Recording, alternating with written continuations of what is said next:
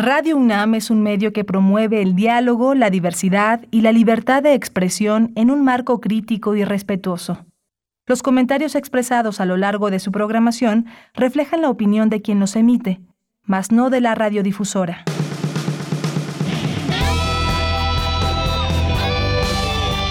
Prisma RU. Relatamos al mundo.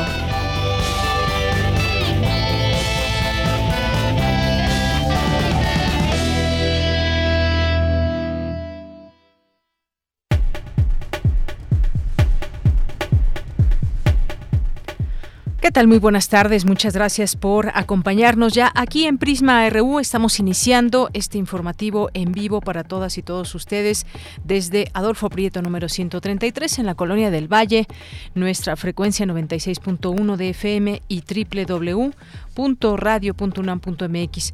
Hoy vamos a iniciar con una noticia muy triste. La mañana de este miércoles, el poeta, ensayista, narrador, académico, funcionario cultural y exdirector de Radio Universidad, Eduardo Lizalde Chávez, una de las voces poéticas más reconocidas de las últimas décadas en nuestro país y autor de célebres poemarios como El tigre en la casa, Cada cosa es Babel y La zorra enferma, falleció a los 93 años. Así lo dieron a conocer instituciones como la Dirección General de Publicaciones y Fomento Editorial de la UNAM, Libros UNAM, la Academia Mexicana de la Lengua, de la cual fue miembro desde 2007, y la Secretaría de Cultura Federal a través de su titular Alejandra Frausto Guerrero.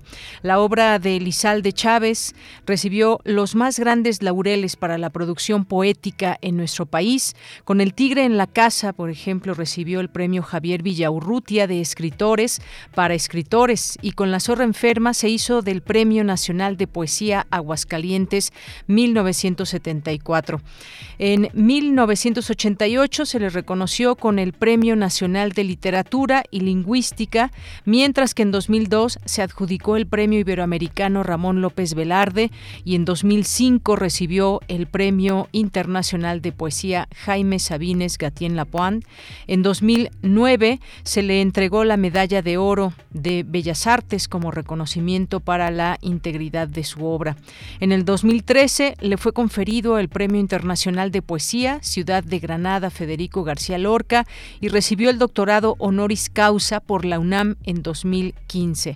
Escuchemos un fragmento de su participación en el Festival de Poesía Lenguas de América 2012 en la UNAM.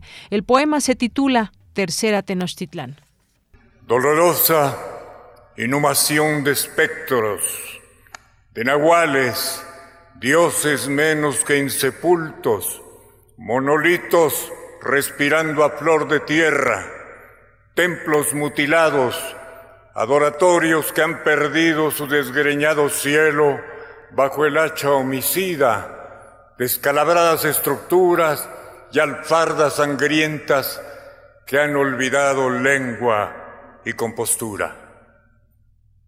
Las observan torres y portadas barrocas, cabezas, rostros, altos vertederos zoomorfos de pieles maceradas, pétreas verdes pellejas seculares, gradas inseguras que se lamen los bordes y que ascienden a la superficie como el gato que se libra de un pozo. Elefantuna y baja, bajuna y elefante, la catedral preside ese cortejo de resucitados con los lomos del sagrario heridos por el ácido fecal de las palomas, que ha envilecido y trastornado el diésel. Bien, pues ahí la voz de Eduardo Lizalde. Bien nos recuerda, nos recuerda nuestra jefa de Fonoteca, Yolanda Medina, de algunos de los programas que produjo, que llevó a cabo aquí a través de eh, Radio UNAM. También recordamos a finales de 1972, que fue director de Radio UNAM. Él también fue productor de la serie Historia de la Música Vocal con 514 programas. Inició en 1975 y finalizó esta serie en 1985. También eh, otra fue Los grandes intérpretes de lo espiritual, eh, que fueron 15 programas de esta serie. La última fue de Cuba, 26 programas ya en 1995 a 1996. Parte también del legado que dejó aquí a través de estas frecuencias, tanto de AM como FM de Radio UNAM. Descanse en paz, Eduardo Lizalde. Y bueno, pues eh, también el día de hoy, el día de hoy vamos a tener varios temas, varios temas a eh, conversar en este, en estas dos horas de Prisma RU y vamos a vamos a platicar con Violeta García, que es periodista allá en Puebla. Hay un tema que pues queremos abordar y es el asesinato de la activista Cecilia Monzón que eh, pues mucho deja en el sentido de la defensa a mujeres que estaban eh, pues padeciendo violencia, ya dedicaba su vida a defender muchas causas de estas eh, mujeres que pasaron por episodios muy fuertes en el tema de violencia. Se queda un pues una importante labor que ella realizó. Vamos a enlazarnos hasta allá, qué dicen las investigaciones, ha, hablado también la familia, eh, las amigas, los amigos y sobre todo pues también un ejército de mujeres, como lo dijera su hermana, un ejército de mujeres que han dedicado también su vida a defender a otras mujeres. Vamos a platicar sobre esto. También vamos a invitarlos a algunos eh, algunas invitaciones que tenemos vamos a invitarlos a algunos eventos que tenemos hay coloquios hay foros vamos a hacer un enlace hasta Francia con Valentina Babnarski que nos va a platicar de eh, pues las actividades sobre arqueología y antropología que se llevarán a cabo en el Colegio Nacional. También hablaremos con Rodrigo García, que nos va a invitar al primer Foro Internacional de Innovación Social Comunitaria. ¿De qué tratan estas invitaciones? Pues ya ellos nos dejarán aquí eh, cordialmente todos los detalles. También vamos a platicar ya en nuestra segunda hora este tema que nos sigue eh, pues lastimando, me parece, no solamente a quienes habitan en Estados Unidos o quienes están directamente como afectados. Otra matanza más, así hay que decir, otra matanza más en Estados Unidos, en este caso en Texas. Hay 20 muertos eh, por un joven de 18 años. Vamos a platicar con el doctor Hugo Sánchez Castillo, que es psicólogo y doctor en neurociencias de la conducta de la Facultad de Psicología de la UNAM. Este joven tenía eh, pues distintos problemas, él padeció de bullying durante un periodo de eh, su vida escolar y no esperó más, cumplió los 18 años y días después, como en muchas partes de Estados Unidos, eh, acudió a comprar sin ningún problema un par de armas, entre ellas un rifle y ya platicaremos de estos de estos temas. No puede acabar Estados Unidos con todas estas situaciones que de pronto emergen, pero sobre todo se vuelve a poner también el tema de la venta de armas. Hoy es miércoles, miércoles de las secciones de ciencia, de sustenta, cultura, información nacional e internacional. Escríbanos en nuestro Twitter arroba PrismaRU y PrismaRU en Facebook. Le acompañamos en esta tarde Marco Lubiana al frente de esta producción, Denis Licea en la asistencia de producción, Michelle González en las redes sociales, Arturo González en los controles técnicos y les saluda con mucho gusto de Yanira Morán aquí en los micrófonos. Bien, pues desde aquí relatamos al mundo. Relatamos al mundo. Relatamos al mundo. Una de la tarde con 11 minutos. En la información universitaria encabeza el rector Enrique Graue la presentación del libro Enfermería en una unidad temporal COVID-19, miradas multidisciplinarias. Nueve universitarios fueron distinguidos con la presea profesor José Santos Valdés, que otorga el Congreso de la Ciudad de México por su labor en la enseñanza en la capital mexicana. La obra del doctor Pablo González Casanova, La democracia en México, continúa siendo un referente para estudiar la evolución del sistema político mexicano. En la información nacional, la Suprema Corte de Justicia de la Nación avaló la interrupción legal del embarazo en niñas mayores de 12 años cuando sea producto de una violación sin que sea necesario un proceso judicial. Escuchemos al ministro presidente Arturo Saldívar En los casos de violación, ninguna niña puede ser obligada a ser madre, ni por el Estado, ni por sus padres, madres o tutores. Aquí la transgresión a sus derechos es más grave, no solo por su calidad de víctimas, sino por cuestión de su edad que obliga a analizar la cuestión desde la perspectiva del interés superior de las personas menores de edad. Bien, pues ahí las palabras del ministro presidente Arturo Saldívar. A una pequeña de esa edad muchas veces se le llegó a exigir tener o no tener al producto eh, derivado muchas veces de una violación. En otra información, la familia de la abogada y activista Cecilia Monzón exigió justicia y que se eviten filtraciones del caso. Hasta el momento, la Fiscalía de Puebla no ha informado sobre las líneas de investigación. Sin embargo, el gobernador Miguel Barbosa aseguró que el esclarecimiento de este crimen está en proceso. La Secretaría de Marina informó que 65 mil toneladas de sargazo se encuentran flotando en el Mar Caribe.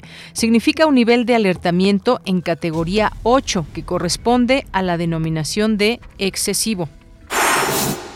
Y en la información internacional, en Estados Unidos, la policía de Texas informó que los 19 niños y dos maestras muertos en una primaria se encontraban en una misma clase. El autor del tiroteo fue identificado como Salvador Ramos, ciudadano estadounidense de 18 años. El presidente Joe Biden condenó el ataque y llamó a hacer frente a los grupos pro armas. Acá en Uvalde, Texas, una escuela primaria, alumnos de segundo, tercer, cuarto grado. Lo que me sorprendió fue que estas tiroteas casi nunca pasan en otros sitios del mundo. Pero este tipo de tiroteos nunca suceden con la frecuencia con la que suceden en Estados Unidos. ¿Por qué? ¿Por qué estamos dispuestos a vivir con esto? ¿Por qué seguimos permitiendo que esto acontezca? ¿Por qué en el nombre de Dios, dónde está nuestro sostén para poder enfrentarnos a los lobilistas. Tenemos que transformar este dolor en acción. Por cada padre, por cada ciudadano de este país, tenemos que dejarle claro a todos los funcionarios elegidos que llegó la hora de actuar. Es tiempo para todos aquellos que han intentado bloquear las leyes de sentido común. Tenemos que hacerles saber que no vamos a permitirles que podemos hacer tanto más, que tenemos que hacer más, no otra masacre. Bien, pues sí, una situación muy grave que eh, situaciones que pasan mayormente en Estados Unidos. Es la hora de actuar, dice el presidente Joe Biden. ¿De qué manera? Pues lo tendrán también que discutir porque la venta de armas que prácticamente pues ponen muy, bueno, no no ponen ningún pero muchas veces ya después de los 18 años cualquier persona puede comprar un arma para pues matar personas, por ejemplo, eh, de entre 7 y 10 años los niños y niñas que fallecieron en este tiroteo. Y aquí en México el presidente Andrés Manuel López Obrador envió sus condolencias a los familiares de las víctimas. Nos duele mucho que haya que hayan estas desgracias y mandarles un abrazo a los familiares de los jóvenes, de las víctimas y también pues eh, nuestra solidaridad con el gobierno de Estados Unidos, porque son momentos muy tristes, muy difíciles. Hasta ahora, de manera directa, nacidos allá, digo acá, eh, no se sabe, pero de que son de origen mexicano, la mayoría no hay duda. Baste ver los apellidos, son hijos o nietos mexicanos y nos duele mucho, lo lamentamos, son desgracias ¿no? que se lamentan mucho.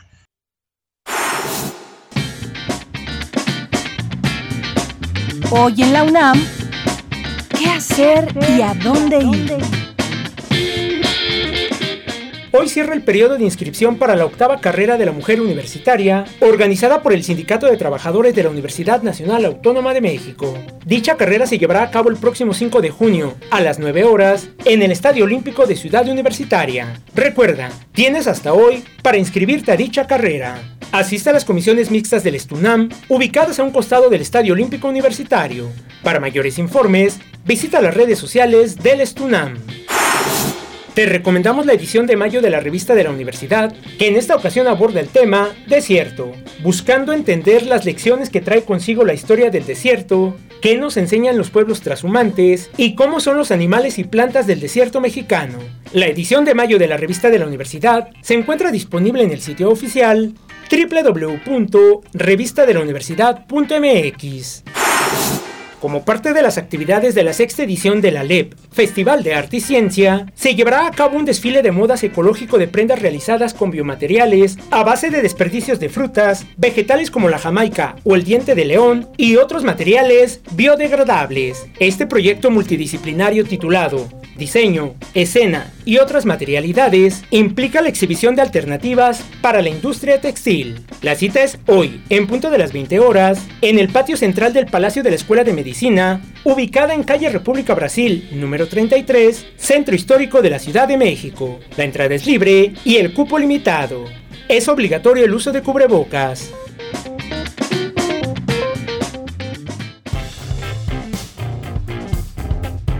Campus RU. Una de la tarde con 18 minutos en nuestro campus universitario. Hay una información que da a conocer la UNAM, el acto de disculpa pública por parte de la universidad a la familia de nuestra estudiante Mariela Vanessa Díaz Valverde, proyectado para este 26 de mayo de 2022 en el auditorio Alfonso Caso, se pospone esta próxima fecha con el objetivo de que el evento se realice en las condiciones que merece la Facultad de Filosofía y Letras, la Rectoría de la UNAM y la comisión organizativa reiteran su compromiso de seguir trabajando estrechamente en su realización, según lo acordado, y compartir próximamente la nueva fecha a través de medios oficiales. La UNAM ratifica que continuará el acompañamiento en el caso de la desaparición de la estudiante Mariela Vanessa Díaz Valverde, así como el llamado a las autoridades responsables de la investigación a que mantengan la búsqueda hasta su localización. Y continuamos con más información de nuestra universidad. Eh, presenta la UNAM el libro Enfermería en una unidad temporal COVID-19, miradas multidisciplinarias. Mi compañera Virginia Sánchez nos tiene esta información. Vicky, muy buenas tardes. Adelante. Hola, ¿qué tal? Ya muy buenas tardes aquí en el auditorio de Prisma RU. La unidad temporal COVID-19 City Banamex fue una experiencia magnífica por la juventud de las personas que laboraron en ella, la forma, la rapidez y la interacción que se consiguió entre los componentes, por demostrar la importancia de la experiencia conjunta y que las cosas en nuestro país se pueden hacer muy bien cuando existen recursos y disposición, y que no hacen falta profesionistas, sino una mejor organización, por lo que este libro demuestra el valor, la solidaridad y empatía de las y los enfermeros durante la pandemia. Así lo señaló el rector Enrique Graue durante la presentación del libro Enfermería en una unidad temporal COVID-19, miradas multidisciplinarias. Escuchemos. Es pues, sí, una publicación única que narra una variedad de experiencias e interacciones que se dieron entre este grupo de trabajo en un contexto que no tiene precedentes. Para todos los tenemos claros los efectos de la COVID-19 transformaron nuestro quehacer, tanto cotidiano como el profesional, y en todos nosotros surgieron reflexiones para entendernos a nosotros mismos como individuos y como sociedad.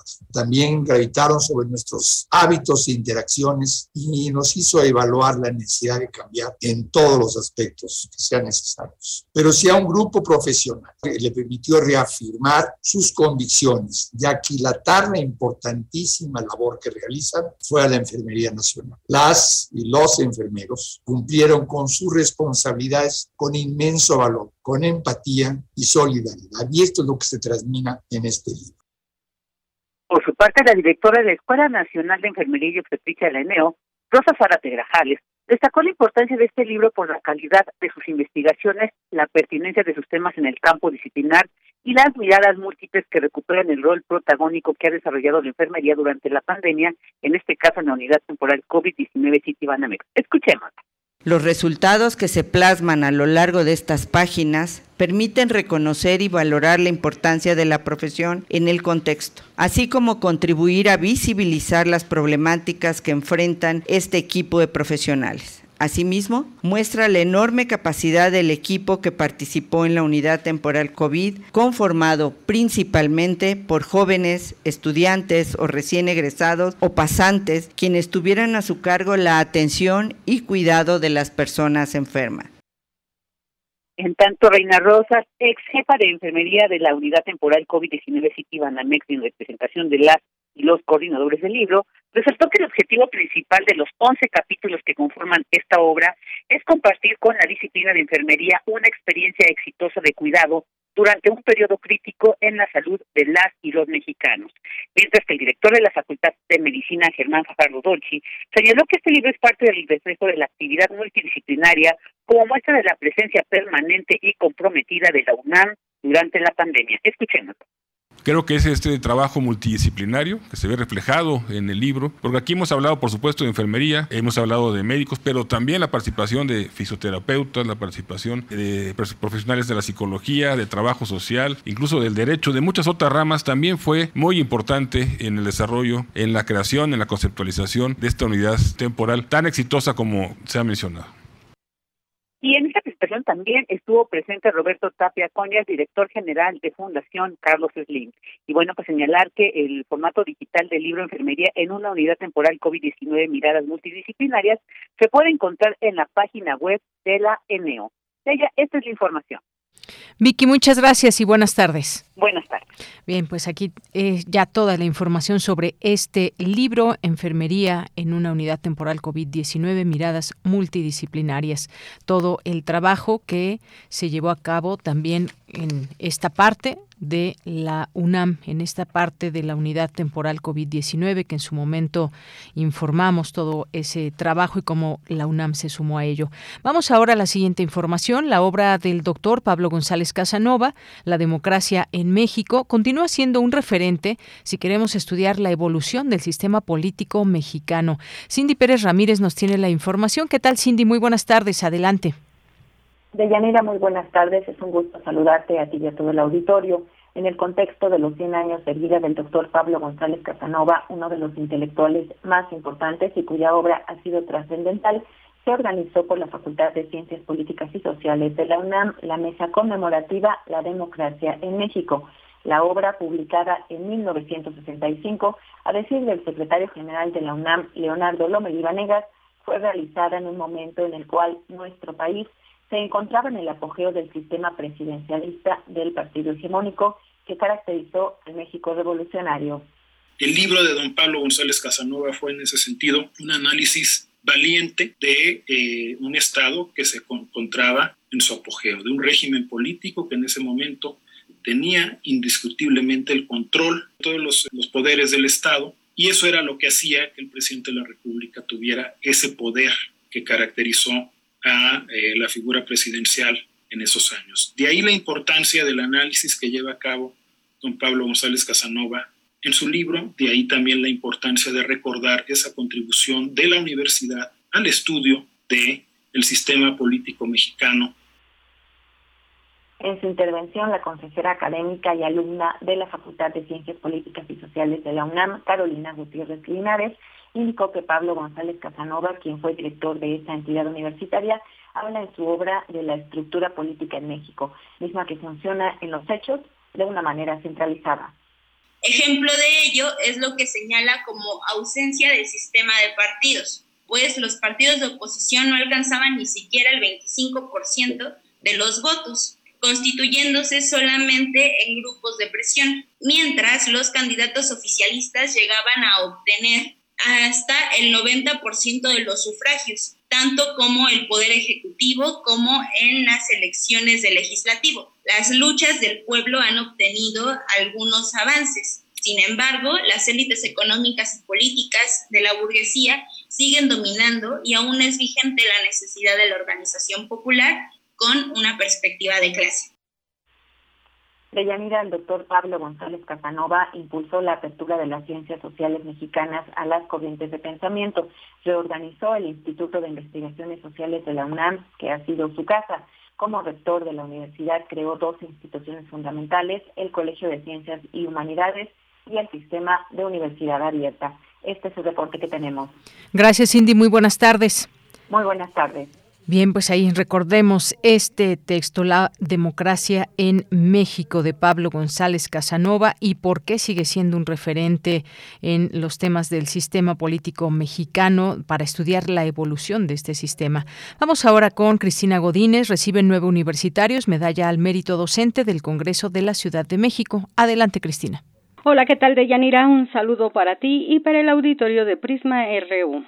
En sesión solemne, académicos, alumnos de licenciatura, así como funcionarios de la UNAM, recibieron la medalla al mérito docente 2021 profesor José Santos Valdés, que otorga la Comisión de Educación del Congreso de la Ciudad de México en su segunda legislatura. Esto por sus aportaciones y liderazgo en la enseñanza desempeñada en la capital del país.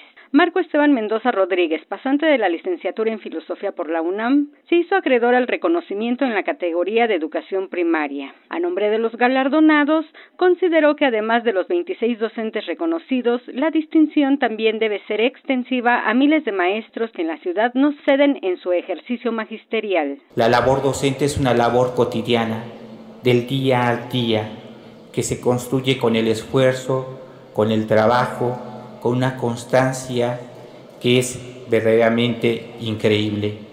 Por ello, el día de hoy es un día especial porque es un día en que se abre este paréntesis para reconocer el trabajo de muchas y muchos de nuestros compañeros y compañeras docentes. Hoy somos 26, sin embargo es un número insuficiente porque estaremos hablando de cientos y no tal vez de miles que en la ciudad y que en nuestro país día a día dedican ese esfuerzo esencial. Deyanira, la categoría de educación superior correspondió a Fernando Macedo Chagoya, director de la Facultad de Estudios Superiores Aragón. Los académicos Víctor Damián Pinilla Morán, de la Facultad de Ingeniería, Carlos Abraham Hernández Serrano y Ricardo Murguía Fuentes, de la Facultad de Medicina. José Agustín Pérez Ahumada de la Facultad de Ciencias y Arturo García Jiménez de la Facultad de Derecho. Carlos Guillermo Moreno Fernández, profesor titular de la preparatoria número 8 Miguel Schultz, fue galardonado en la categoría de educación media superior. En educación secundaria, la presea fue para Eva Ruiz Zacarías, licenciada en literatura dramática y teatro, pasante de la licenciatura en pedagogía por la UNAM. Luego del posicionamiento en tribuna de cada uno de los partidos políticos representados en el Congreso de la Ciudad de México, Jesús Martín del Campo Castañeda, presidente de la Comisión de Educación de este órgano legislativo, hizo un reconocimiento a los maestros de la capital mexicana, quienes, aun con la pandemia, no dejaron de cumplir su cometido. Deyanira, este es mi reporte. Buenas tardes. Gracias, Cristina. Muy buenas tardes. Porque tu opinión es importante, síguenos en nuestras redes sociales, en Facebook como Prisma RU y en Twitter como arroba PrismaRU. Bien, pues luego de conocerse este asesinato de Cecilia Monzón, activista, defensora de mujeres, su hermana, la hermana de Cecilia Monzón, exige a las autoridades una investigación eficaz, sin filtraciones, con perspectiva de género. Elena Monzón, que estuvo ahí eh, ante los medios eh, y bueno, pues hizo estas exigencias a las autoridades de que se castigue a los autores, tanto materiales como intelectuales, del crimen, pero en qué va todo esto? ¿Cuál era el trabajo de Cecilia Monzón y por qué pues habría sido asesinada? por cuestiones quizás de su trabajo, las líneas de investigación pues ya lo irán planteando de alguna manera. Eh, bueno, para hablar de ese tema nos tiene un reporte Violeta García, que es reportera de Ultra Noticias en Puebla y a quien agradecemos mucho este reporte especial para Prisma RU de Radio UNAM. ¿Qué tal Violeta? Muy buenas tardes. ¿Qué tal, Yenadina? Muy buenas tardes. Saludarte a ti y a todo tu auditorio. Gracias, Violeta. Pues cuéntanos hasta en qué momento van estas investigaciones. Poco se sabe todo esto. En su momento, pues días atrás, incluso el presidente de la República dijo que esto sería un ajusticiamiento en contra de Cecilia Monzón por su trabajo. Cuéntanos un poco de esta labor precisamente de activismo, de defensora de mujeres que padecían distintos tipos de violencia. Por favor, Violeta. Sí, por supuesto. Bueno, pues de entrada comentarte que eh, la familia a través de Elena Monzón, como ya nos explicabas en esta introducción, pues han solicitado a las autoridades estatales del Estado de Puebla, pues investigue y en este sentido sí ha habido una apertura por parte del gobierno del estado, de la Fiscalía General del Estado, para llegar hasta sus últimas consecuencias y con ello, bueno, pues no solamente eh, detener a los ejecutores, sino también se habla de personas eh, intelectuales quienes están detrás de este homicidio, eh, de esta ejecución que lamentablemente eh, se perpetró a plena luz del día el pasado sábado y donde pues pierde la vida Cecilia eh, Cecilia Monzón Pérez. Bueno, pues en ese sentido eh, comentarte que luego de que las autoridades españoles a través del consulado condenaron esta muerte de la abogada y activista femenina, exigieron su pronto esclarecimiento y al respecto el gobernador de Puebla, Luis Miguel Barbosa, señaló que existe un trabajo coordinado con el gobierno federal y Puebla para poder esclarecer este, este hecho de violencia que no, y lo reconocen las, las propias autoridades, que no se había vivido en la entidad poblana. Bueno, pues comentarte que Cecilia Monzón eh, fue una abogada, una activista feminista, eh, fue simpatizante del Partido Revolucionario Institucional, también fue candidata a la presidencia municipal de San Pedro Cholula por el Partido Verde Ecologista. Defendió casos de mujeres en situaciones de violencia o abuso, esto como, como agresiones físicas o demandas por pensiones alimenticias.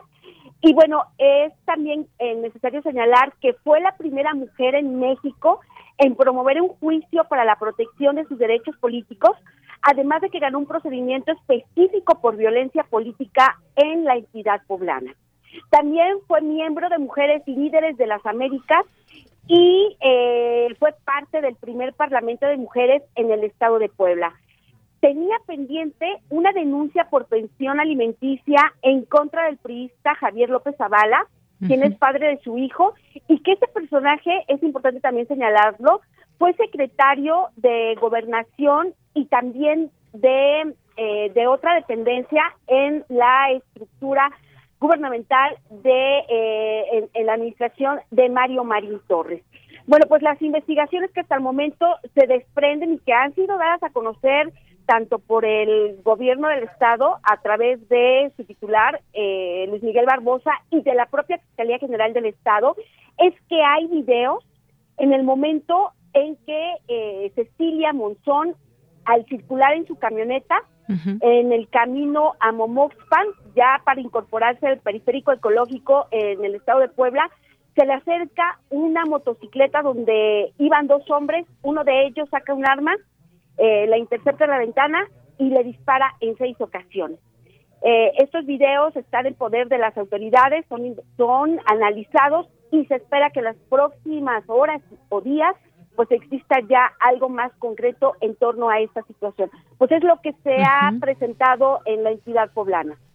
Bien, pues muchas gracias por este reporte, Violeta García. Vamos a ver cómo van avanzando estas investigaciones. Hay varios elementos que pues nos comentas de su trabajo, eh, este tema de la pensión alimenticia y algunas otras cosas que bueno, pues todo tendrá que ser tomado en cuenta eh, desde pues el momento en que está la escena del crimen y cómo dar con los asesinos materiales e intelectuales, porque eso también hay que destacarlo muy importante importante muchas veces pues simplemente se paga a alguna persona para que ejecute un crimen y pues se queda uno sin saber quién es o quién es quién o quiénes son los autores intelectuales. Su trabajo, por supuesto, era un trabajo muy visible. Ella también pertenecía a la barra nacional de abogados y como tal, pues defendía pues grupos de, de mujeres, a mujeres en lo particular que padecían algún tipo de violencia.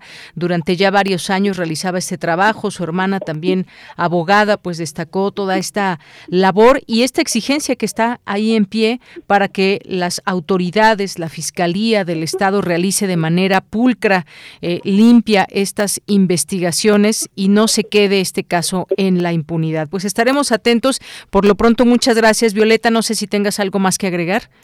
No, por supuesto, ya lo acabas de decir todo, donde Elena Monzón, hermana de Cecilia Monzón, eh, ejecutada el pasado sábado 21 de mayo, eh, exigió una celeridad de esta investigación y bueno, sobre todo que se realice con perspectiva de género, así está, está tipificada como feminicidio y otra de las cosas que destacaba Elena Monzón es que eh, pidió a las autoridades que no se filtren datos y que se detengan a los responsables, tanto intelectuales como materiales.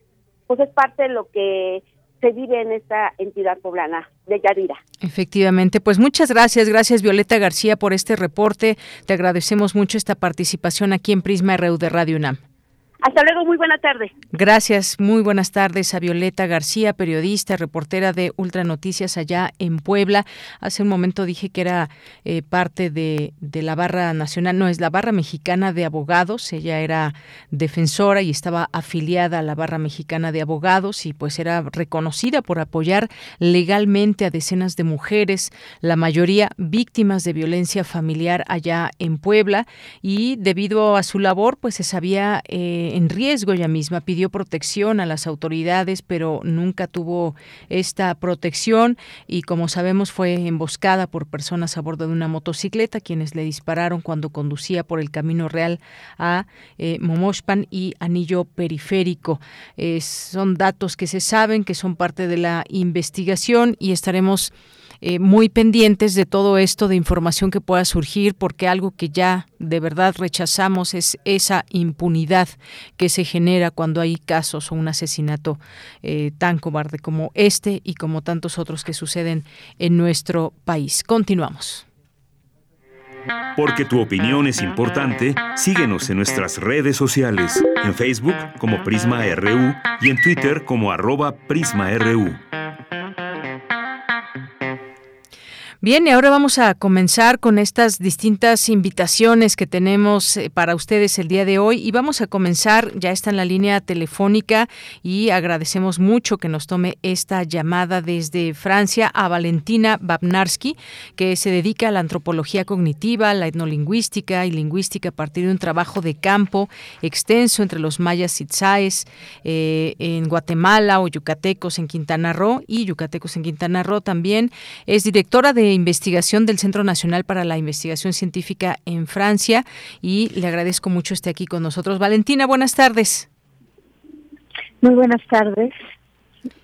Eh, Valentina, pues preguntarte sobre estas eh, actividades sobre arqueología y antropología que se llevarán a cabo en el Colegio Nacional. Platícanos un poco, invítanos y platícanos de estos, de estos, eh, de estas actividades. Sí, buenas tardes. En realidad les estoy hablando ahora desde el Colegio Nacional, pues ah, muy bien. ha empezado hoy un coloquio que durará tres días, que está organizada por una red de interdisciplinaria y internacional de investigación sobre Mesoamérica y el nombre del coloquio es Imitación, Adopción e Innovación y desde una perspectiva arqueológica, epigráfica, antropológica y lingüística se em, explora un poco las maneras en que las sociedades mesoamericanas han eh, trabajado modelos de repetición, también de variación y como de la repetición se eh, logra poco a poco eh, cambios e innovaciones. Muy bien. Y este es un coloquio. Hoy perdón, sí es un coloquio abierto a todo público empezó esta mañana y va a estar durante mañana también y pasado mañana y es la red y suben a la página del Colegio Nacional ya tienen todo la, el detalle de las ah, de las ponencias y las charlas. Muy bien, bueno, pues como bien dices, del 25 al 27 de mayo, este coloquio es una actividad presencial ahí en Donceles 104, en el centro histórico. La entrada es gratuita y el coloquio Imitación, Adopción e Innovación en Mesoamérica. Hay otras actividades que me gustaría que también nos compartas eh, que se van a llevar a cabo desde el Colegio Nacional. Eh, al, eh, mañana y pasado mañana, al final del día, a las seis, también hay dos conferencias del ciclo La Arqueología Hoy, eh, organizado por el gran arqueólogo eh, Leonardo López Luján, director de la investigaciones del Tempo Mayor, donde van a hablar uh, mañana un colega francés también, eh, Philippe Nondedeo, que es director de investigaciones de un sitio arqueológico en el norte de Guatemala, Mashtun, va a presentar datos novedosos sobre el sitio maya de Guatemala y su servidora, yo misma, hablaré el viernes sobre una visión antropológica de las ruinas, es decir, voy a un poco indagar sobre la manera en que los mayas actuales, sobre todo, conceptualizan las ruinas, los vestigios, de qué modo se relacionan y eh, cómo eh, esos espacios están habitados por entidades espirituales que son fundamentales para su concepción de la historia. Muy bien, bueno, pues aquí tenemos estas tres actividades, este eh, coloquio en principio que nos dices, luego estos dos temas, Nachtún y Ruinas Vivas. Toda la información ya la tenemos a través también de nuestras redes sociales, por quien guste eh, conocer más detalle, ver la dirección, los horarios y más. ¿Algo más con lo que te quieras despedir, Valentina?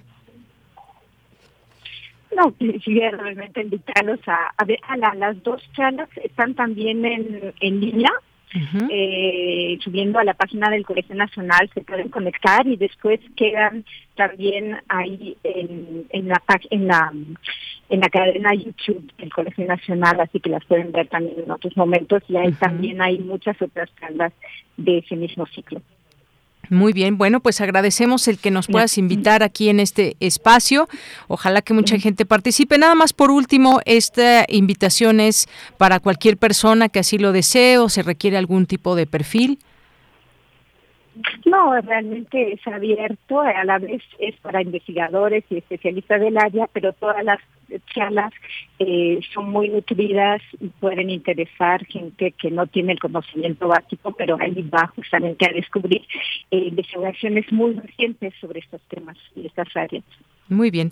Pues Valentina, muchas gracias por estas invitaciones. Bueno, muchísimas gracias y espero verlos uh, aquí a todos en el Colegio Nacional entre hoy y mañana y pasado. Claro que sí. Buenas tardes. Hasta luego, un abrazo. Gracias a Valentina Babnarski que nos acompañó para eh, hablarnos de estas actividades sobre arqueología y antropología que se llevarán a cabo en el Colegio Nacional.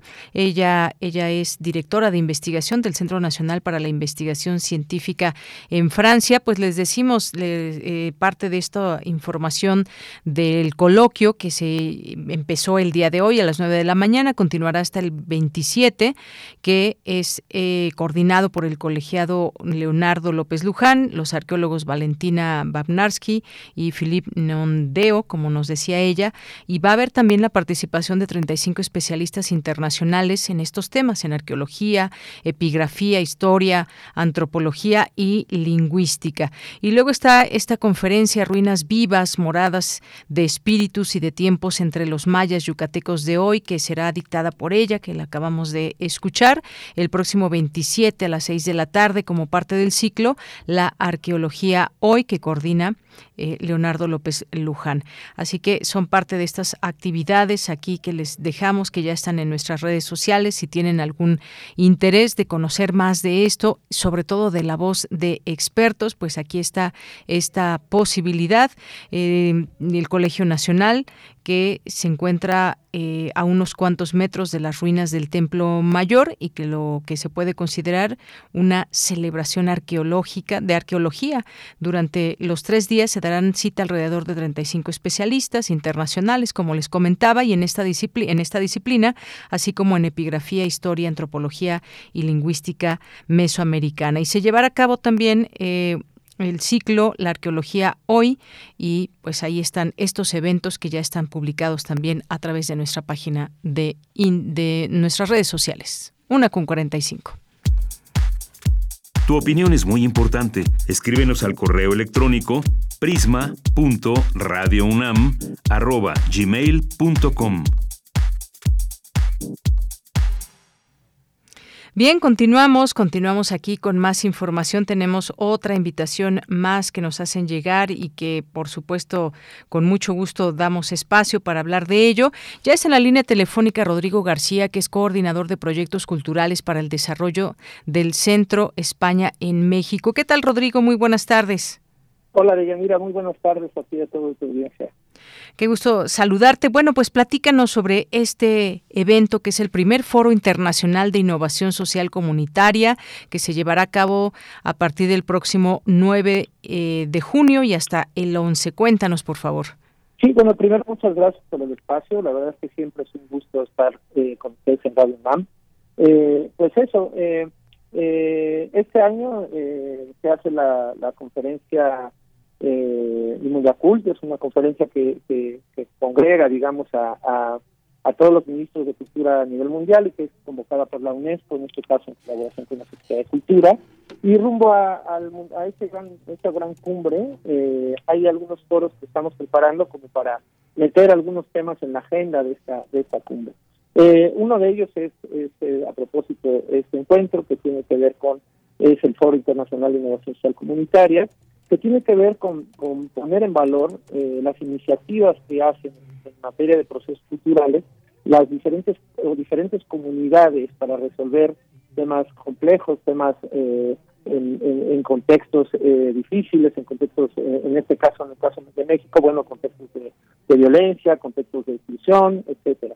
El, el foro con, convoca pues a especialistas de Argentina, Bolivia, Brasil, Colombia, Costa Rica, El Salvador, España, Guatemala, México y Nicaragua, y a eh, iniciativas o, proyectos de, base comunitaria, digamos, culturales, hechos por las por las por los barrios, los colectivos, las comunidades indígenas, este, las asociaciones, este, los ciudadanos, etcétera, para eh, justo eso, poner en valor, hablar sobre los retos, los temas en común, lo, lo, lo que significa este, plantear eh, procesos innovadores desde, la, desde los territorios, eh, reconociendo por un lado eso, que, las comunidades, los, los, colectivos, los barrios, tienen la capacidad de innovar procesos que, resuelven temas que incluso las instituciones no podemos resolver.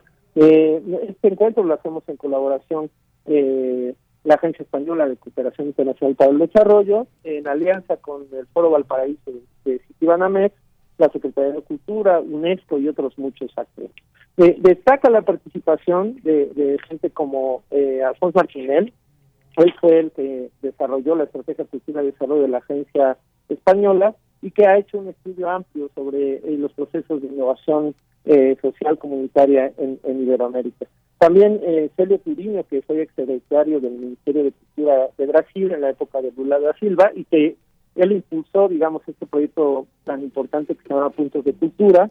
Eh, también el argentino, este, eh, este eh, perdón, em, este, bueno, eh, está Sergi Díaz de Barcelona, que es director del programa de Ciudad Educadora de Cultura en los Barrios, este, Mario Rodríguez de Bolivia, o sea, una serie de, expertos y de, y de, y de colectivos que, que nos ayudarán a a visibilizar y a, a, compartir buenas prácticas que permitan a los gestores, los artistas, los agentes culturales, las comunidades, los barrios, las organizaciones barriales o comunitarias, eh, las comunidades indígenas o todo aquel interesado en desarrollar proyectos eh, que incidan en, territorios y contextos específicos, pues eh, a, mirar otras maneras de resolver, ¿no? destaca, por ejemplo, el proyecto Lagartijas Tiradas al Sol de, de, de, Nochistlán, ahí de Oaxaca, o Las Poderosas de, de, Guatemala, que, que son, eh, digamos, eh, colectivos teatrales que, que en, en, el caso de Oaxaca, que trabaja con niños de esa zona de Nochistlán, y en el caso de Las Poderosas, que, que congrega a mujeres que han sido víctimas de violencia o víctimas del genocidio, mujeres indígenas que han eh, utilizado las artes escénicas para visibilizar, para fortalecer el acceso a la formación de, las personas con las que trabajan o para tratar temas específicos. La verdad es que eh, es un encuentro que, vale la pena mirar, eh, es un encuentro que además tendrá unas conclusiones de resultados de, estos de estos paneles, charlas y mesas de trabajo que se insertarán en la, en la agenda de los ministros de cultura que vienen al, a, la, cumbre mundial de, de cultura mundial.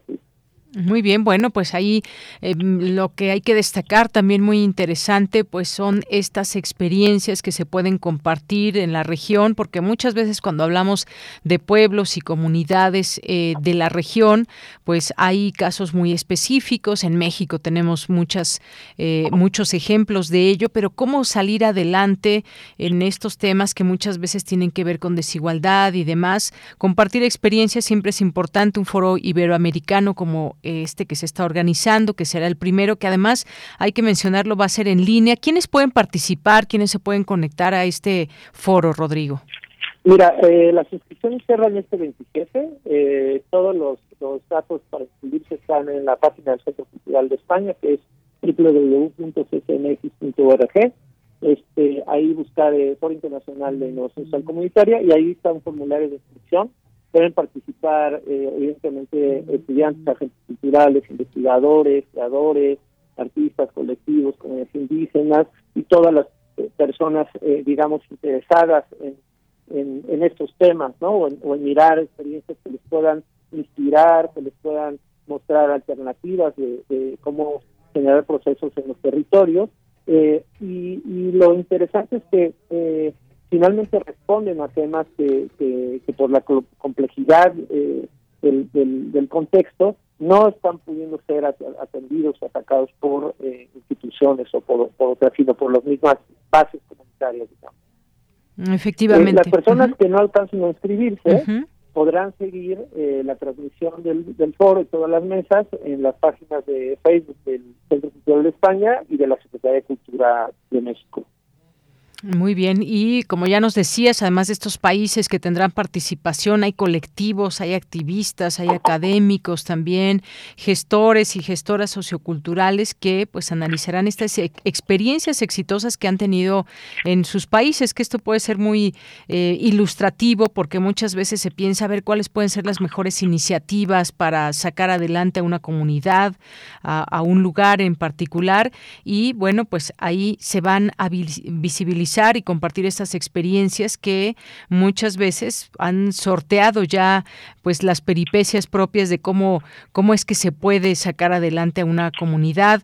Decía yo, cada una de estos lugares pues tiene sus características. Hay temas como la violencia, la desigualdad social que pues también eh, se requiere tomar en cuenta ello para generar muchas veces estas redes colaborativas, saber cómo le hicieron en, no sé, en Guatemala, cómo le hicieron en tal o cual país y cómo se puede replicar casos de éxito que puedan haber.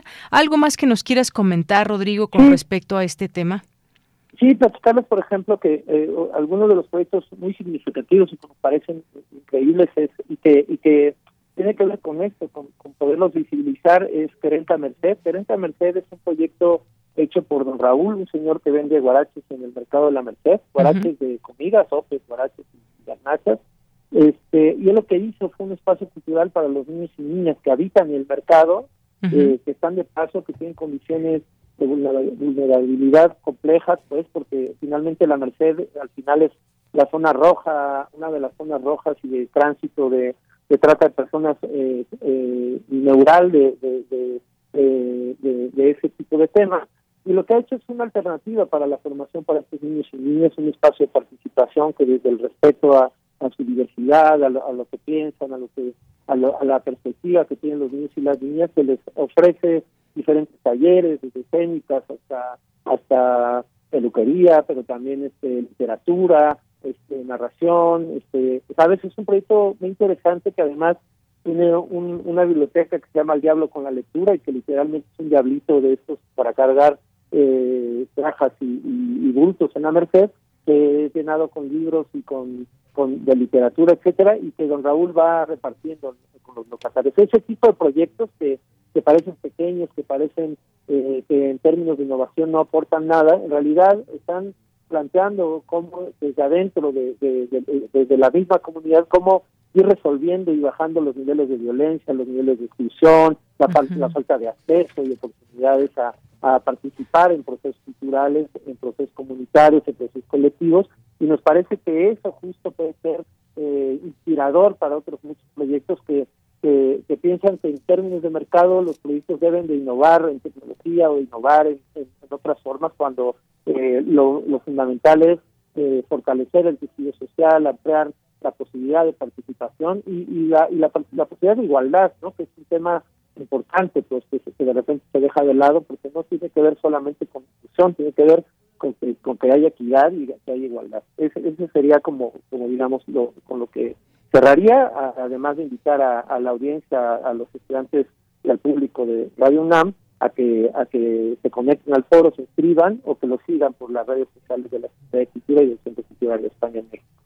Claro, pues muchas gracias por esta invitación, Rodrigo. También, eh, pues se plantearán ahí todos, todo esto que nos comentas y, por supuesto, pues tras la aparición de COVID-19 se plantearon también soluciones desde este, desde los ámbitos comunitarios de manera autónoma, ejemplos que también estaremos escuchando en este, que además recalcarlo, el primer foro internacional de innovación social comunitaria. Ya, pues a grandes rasgos tenemos esto que nos platicó Rodrigo García de qué va a tratar. Del 9 al 11 de junio de manera virtual se pueden registrar. Eh, son eh, seis conferencias, cinco paneles, tres mesas de trabajo en las que especialistas de la academia, la promoción cultural, la gestión popular y la animación van a participar y pues nos van a dar esta posibilidad de escuchar distintas experiencias. Pues muchas gracias solamente recuérdanos qué tienen que hacer para inscribirse, a dónde tienen que que dirigirse vía Internet? Sí, sí, en la página del Centro Cultural, www.cemx.org, eh, ahí buscar el Foro de Innovación Social Comunitaria e inscribirse en el formulario. Eh, las inscripciones serán este 27, pero si no pueden inscribirse porque quizá no puedan seguir todo el foro o lo que sea, pueden también seguirlo de manera libre en las páginas de Facebook del Centro Cultural de España en México y de la Secretaría de Cultura muy bien. Pues Rodrigo García, coordinador de proyectos culturales para el desarrollo del Centro España en México. Muchas gracias por estar con nosotros y hacernos esta invitación. Muchísimas gracias a ustedes. Buen día. Hasta luego. Muy buenas tardes. Hasta luego.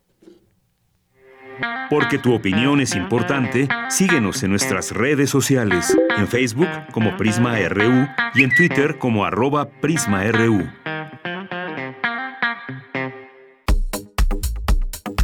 Nacional RU.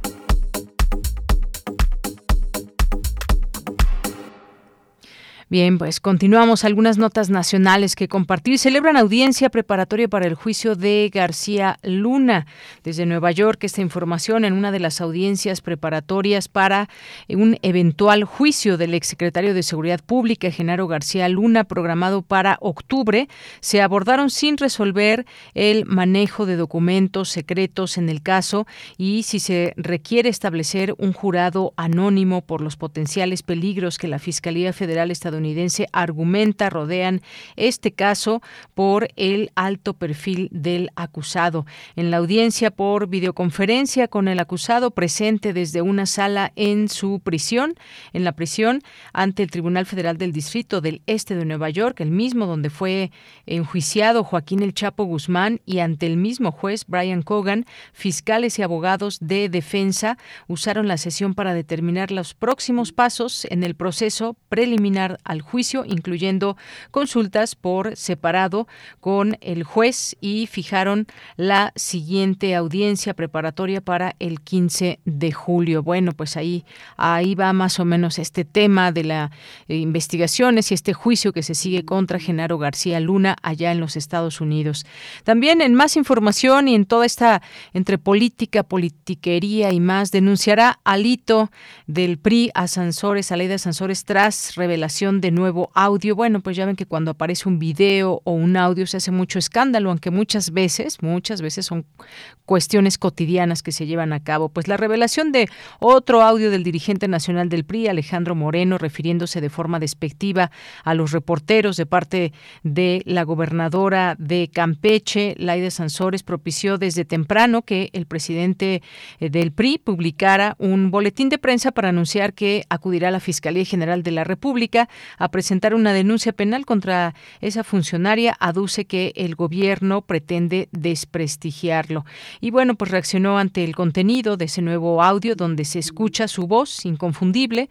Lo mismo al inicio de la semana pasada, la gobernadora de Campeche dio a conocer un audio en el que también se distingue al priista expresarse sobre un monto de 25 millones de pesos que el dueño de Cinépolis debió entregarle como concepto de apoyo. Alito así se le conoce al dirigente del PRI, conocido así en el argot político, anunció que ante las falsedades difundidas en supuestos audios suyos, acudirá a la Fiscalía General de la República para presentar una denuncia contra quienes están promoviendo dichos actos. Bueno, pues a veces eh, tratando de o diciendo que van a eh, pues presentar estas denuncias es como tapan toda una cuestión que también pues eh, tendrían que explicar en todo caso claro que no está permitido por la ley filtrar o llevar a cabo grabaciones que puedan perjudicar a las personas pero bueno ahí va también todos estos temas de política que dicen que todo se vale bueno, en fin, vamos a hacer un corte dos de la tarde con un minutito. Nos vamos y regresamos a la segunda hora de Prisma RU.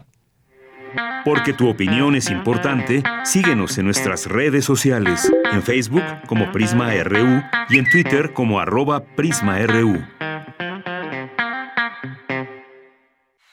Como todos los días, Joco Escucha se hace un licuado para desayunar. Pero esta mañana ha decidido cambiar los ingredientes. Ha puesto en la licuadora a... Cachivachierro para chavitos, Niña Jolote y la granja del tío Bob. Y todo para celebrar que cumplimos seis años de Hocus Pocus. Acompáñanos a través de tu radio 96.1 FM. Este sábado 4 de junio tendremos una transmisión especial desde la terraza de Radio UNAM. De 10 a 12 de día. Radio UNAM, experiencia sonora. ¡Yay! Norteños, chilangas, sureños, costeñas, yaquis, mayas, mazaguas, campesinos, rockeros, millennials, centennials, abuelas, tías, primos. Con tanta diversidad es imposible pensar igual, pero hay muchas cosas que nos unen. Nos une la libertad de tomar decisiones. Nos une la convicción de que la democracia es la única ruta que tiene un país libre. Nos une el INE. Mi INE nos une. Procurar la salud y desarrollo integral de niñas y niños es un acto de amor. Todas y todos deben tener el esquema de vacunación completo de acuerdo a su edad. Para que todas y todos podamos estar cerca, vacunarlos es la mejor decisión. Lleva a vacunar a las niñas y niños para completar sus esquemas y no olvide su cartilla nacional de salud. Secretaría de Salud. Este programa es público, ajeno a cualquier partido político. Queda prohibido su uso para fines distintos a los establecidos en el programa. Prisma RU cumple seis años y queremos festejar contigo. Te invitamos a nuestra transmisión especial en las instalaciones de Radio UNAM el próximo lunes 30 de mayo de 1 a 3 de la tarde. En Adolfo Prieto número 133, en la Colonia del Valle. Habrá música, invitados especiales y algunas sorpresas para ti. No faltes. Prisma RU, seis años. Lunes 30 de mayo. Te esperamos.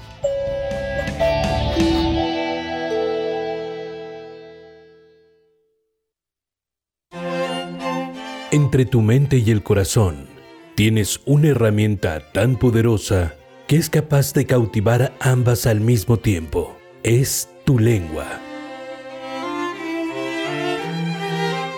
Radio UNAM te invita a dominar el miedo a los oyentes y explorar las posibilidades de las palabras en él. Curso intensivo para hablar en público y dominio de la voz. Aprende a transmitir tus ideas con claridad. Imparte Sergio Rued sábados de las 9 a las 12 horas a través de Zoom, del 25 de junio al 23 de julio. Informes e inscripciones a cursosrunam.gmail.com Hay literalmente un mundo de diferencia entre abrir la boca y hablar. Radio UNAM, experiencia sonora. Queremos escuchar tu voz. Nuestro teléfono en cabina es 55 36 43 39. Mañana en la UNAM, ¿qué hacer y a dónde ir?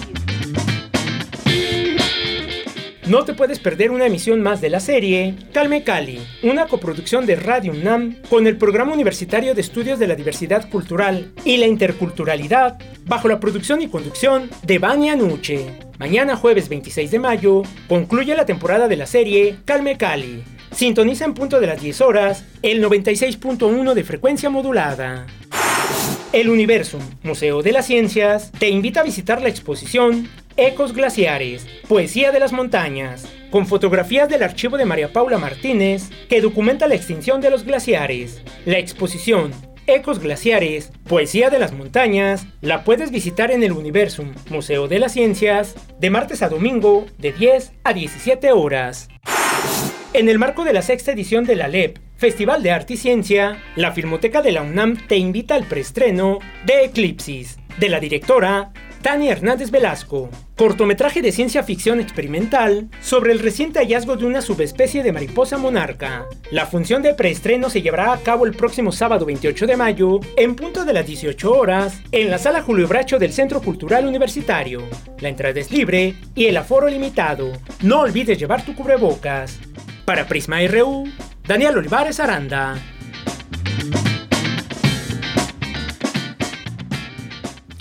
Bien, estamos de regreso aquí en Prisma RU. Muchas gracias por su sintonía. Están escuchándonos a través del 96.1 de FM o también quizás lo estén haciendo por www.radio.unam.mx, que es también nuestra página de internet y a través de ahí nos pueden escuchar cualquiera de las dos frecuencias. Nosotros estamos en FM y nos da mucho gusto que compartan con nosotros eh, comunicación, que nos envíen preguntas, comentarios, dudas, fotos, videos y más a través de nuestras redes sociales, arroba Prisma RU en Twitter, Prisma RU en Facebook. Muchas gracias por estar siempre aquí presentes y atentos. Y bueno, ya escuchábamos hace un momento esta invitación que les hacemos para el próximo lunes. Ya, a ver, cuéntenos quién pasa lista ya para venir aquí a nuestra transmisión especial en la terraza de Radio UNAM. Eh, nos dará gusto saludarles. Como les decíamos, vamos a tener algunas y algunos invitados especiales para hablar, por supuesto, de la radio, de libertad de expresión, de los retos de los medios de comunicación, estos temas que siempre también a ustedes les gustan, les interesan, porque juntos también, junto con la audiencia, se generan también muchas posibilidades de avanzar en una comunicación real en los medios y desde los medios de comunicación, y más aún si son medios públicos como este público universitario. Así que nos daría muchísimo gusto que vengan, que nos acompañen, que escuchen en vivo esta transmisión y pues eventualmente también poder compartir unos momentos con ustedes. Bien, pues vamos a mandar saludos. Eduardo Mendoza ya por aquí presente, Guerrero, Jorge Fra, muchas gracias también. Ojalá que quienes están aquí siempre presentes pues nos acompañen en esta transmisión. Sofía Montoro también, muchas gracias a nuestros amigos del Colegio de México, eh, Mario Navarrete, por supuesto, Rosario Durán, muchas gracias aquí por el mensaje. Feliz miércoles, vivir este día sin prisa, pero sin pausa. Gracias, Rosario. Eh, Jorge Morán Guzmán nos dice la obra escrita, la pedagógica del eh, doctor Pablo González Casanova y su vida a 100 años, a sus 100 años de edad, son ejemplos de compromiso y vitalidad. Efectivamente, Jorge, muchas gracias. Atento al devenir al en el espacio-tiempo, recuerdo el maestro Eduardo Lizalde en sus estupendos comentarios sobre ópera en Opus 94, la música de las esferas ya acompaña sus palabras en una onda infinita. Gracias por tus palabras, gracias Jorge. Eh, Guerrero también presente, excelente tarde, gracias por este pase de lista. ¿Quién más? Eh, Leslie Estrada también muchos saludos, José, Manuel Márquez, Alejandro Muñoz, eh, Mari Carmen Ambrís, Margeven, Edgar Agüero, Abimael Hernández, Teli, Angélica Gallegos, Alfredo Vergara Meckler. También nos dice, imagino la magnitud y el glamour del evento, pidiendo por un kilo de café nacional 12 dólares. El cielo es el límite. Ah, gracias, Alfredo. Aquí leemos todos los comentarios. Gabani también, muchas gracias. Tania Cruz, eh, muchas gracias también a Laura Tapche y a todas las personas que se van sumando aquí en esta transmisión en vivo de todos los días de lunes a viernes de 1 a 3 de la tarde, ya que estamos a punto de cumplir seis años. Estoy atento también, nos dice Antonio Valdés, Eduardo Mendoza, gustoso ombligo de semana, abrazos, abrazos para ti también, muchas gracias. Y nos vamos a la siguiente información, a la siguiente sección de Sustenta. En el marco de la sexta edición de la LEF, Festival de Arte y Ciencia, la Dirección General de Atención a la Comunidad organiza la jornada de acopio de aparatos electrónicos. Nuestro compañero Daniel Olivares nos explica cómo podemos participar. Adelante.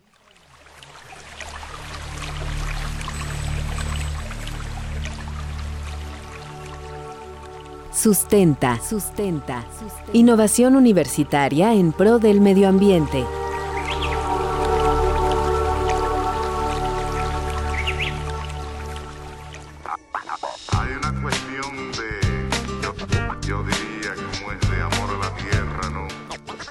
Muy buenas tardes al público Radio Escucha de Prisma RU. Les saluda Daniel Olivares Aranda. Hoy hablaremos de una de las actividades de la sexta edición de la LEP, Festival de Arte y Ciencia, que en esta ocasión tiene como eje central las fronteras del medio ambiente. La Dirección General de Atención a la Comunidad de la UNAM se suma a las actividades de dicho festival con la jornada de donación y acopio de residuos de aparatos eléctricos y electrónicos. Para conocer más al respecto, Conversamos con el ingeniero Luis Gutiérrez Padilla, subdirector de proyectos para comunidades seguras y sustentables de la DEGACO, quien nos explicó cómo decidieron organizar el también llamado Reciclalep. Estamos participando en el ALEF por invitación de los colegas de difusión cultural, que este año retomaron un concepto muy muy necesario para el planeta, para en la relación del festival, que son explorar las, las fronteras del medio ambiente. Este es un festival muy interesante y en el marco de este de este festival, este año dedicado a temas ambientales, pues nos invitaron a realizar una jornada de reciclaje de residuos electrónicos que hacemos año con año con el gobierno de la ciudad. El Reciclalep tiene como objetivo ofrecer un espacio para que la comunidad universitaria, empresas, instituciones y la sociedad civil dispongan sus residuos electrónicos de manera responsable. Como en cada edición, estamos convocando a la comunidad universitaria, a las dependencias que forman parte de nuestra institución y también al público de la Ciudad de México y a la comunidad universitaria, digamos, fuera de la UNAM, a que nos ayude a evitar los impactos que tienen la disposición inadecuada de, de productos electrónicos electrónicos, eléctricos y electrónicos al, al planeta. Entonces, con una alianza con el gobierno de la ciudad, en esta edición vamos a recibir nuevamente eh, todo tipo de aparatos electrónicos, desde computadoras, impresoras, este equipo de cómputo y periféricos que ya no funcionan, DVDs, este CDs, televisores, refrigeradores, aparatos de radio, cables, etcétera, este todo tipo de aparatos que tengan componentes eléctricos o electrónicos pueden ser recibidos en el en este evento en la jornada del 26 y 27 de mayo entre las 9 y las 16 horas en el estacionamiento 3 de la zona cultural de Ciudad Universitaria.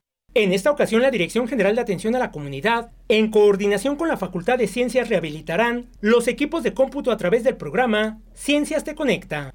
En esta edición del Reciclatrón, en el Reciclalef, vamos a, nos asociamos con la Facultad de Ciencias, quienes en el marco de la pandemia a un conjunto de profesores se les ocurrió rehabilitar equipo de cómputo que estuviera en buen estado en general, pero ponerlo al día para que fuera útil para alguna algún estudiante que no que no contara con un equipo para poder acceder a sus clases, realizar sus tareas, entregar trabajos, en fin. Estos equipos lo, son rehabilitados con extrayendo componentes de otros equipos y se entregan en préstamo a parte de la comunidad de la Facultad de Ciencias, de la comunidad estudiantil de la Facultad de Ciencias, eh, durante un semestre y si se requiere otro semestre más, se les deja un semestre más y bueno, pues forma parte de uno de los esfuerzos que de por sí la universidad ha hecho grandes para, para poder facilitar el, el acceso a, pues, a, las clases en estas condiciones tan difíciles de la pandemia.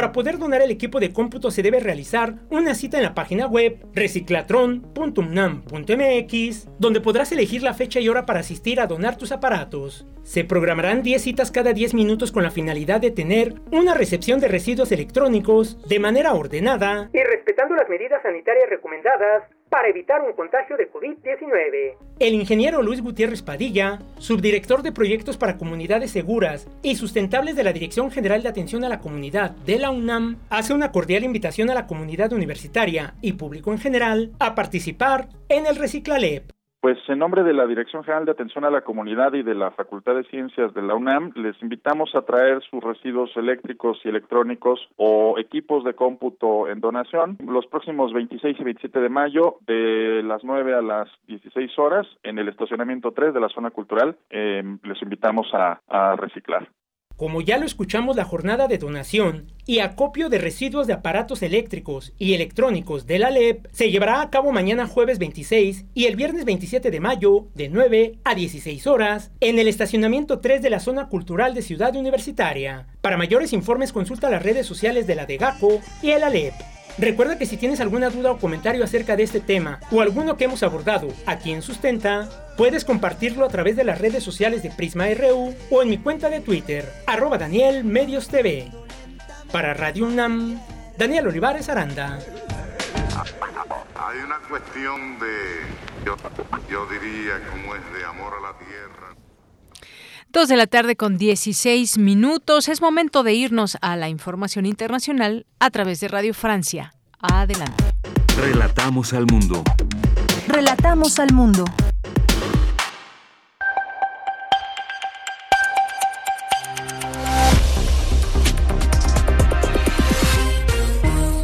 Bienvenidos al flash informativo de Radio Francia Internacional. Hoy es miércoles 25 de mayo. En los controles técnicos nos acompaña Víctor Mathieu. Vamos ya con lo más importante de la jornada. Danae Rivadeneira.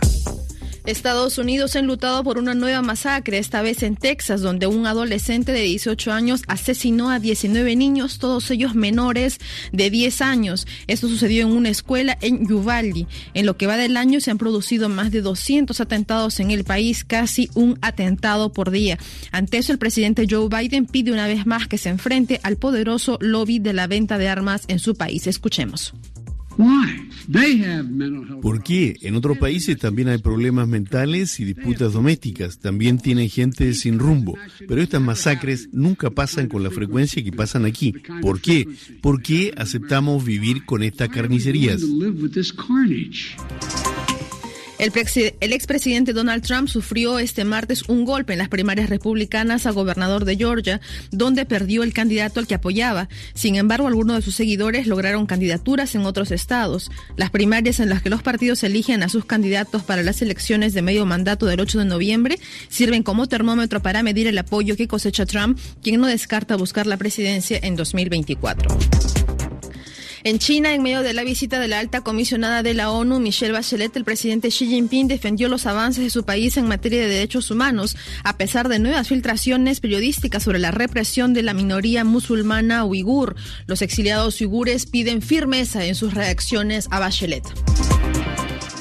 Sobre la guerra en Ucrania y desde el Foro Económico Mundial de Davos, el presidente ucraniano Volodymyr Zelensky lamentó la falta de unidad de los países occidentales frente a la guerra, agregando que se necesita el apoyo de una Europa unida. Hizo referencia a la falta de unanimidad frente a la adhesión de Suecia y Finlandia a la OTAN, países que serán recibidos hoy en Turquía por el presidente Recep Tayyip Erdogan para convencerlo de dar su voto a favor. La Comisión Europea presentó hoy un proyecto de ley que torna más difícil que magnates rusos evadan las sanciones del bloque y busca definir un marco legal para la confiscación de activos para pagar la reconstrucción de Ucrania. La próxima semana se discutirá también la entrada en vigor del sexto paquete de sanciones contra Rusia en el que se incluyen las sanciones al crudo de ese país.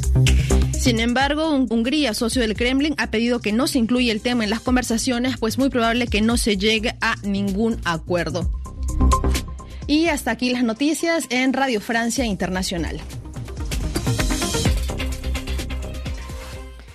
Bien, pues ahí la información internacional. Rápidamente, antes de nuestra siguiente charla, mandar Saludos hasta Guadalajara. Les gusta mucho nuestro contenido del programa y quieren mandar saludos a todo el equipo de producción y a mí. Muchas gracias, gracias eh, Sofía Astorga que nos escribes desde Guadalajara, desde, eh, desde Jalisco. Y bueno, también le mandamos saludos hasta Chihuahua y que nos manda aquí saludos. ¿Quién nos manda saludos? A ver, Mónica Maldonado nos dice gracias a todo el equipo de producción y a Deyanira muchas gracias, muchas gracias Mónica Maldonado, te mandamos abrazos también hasta Chihuahua.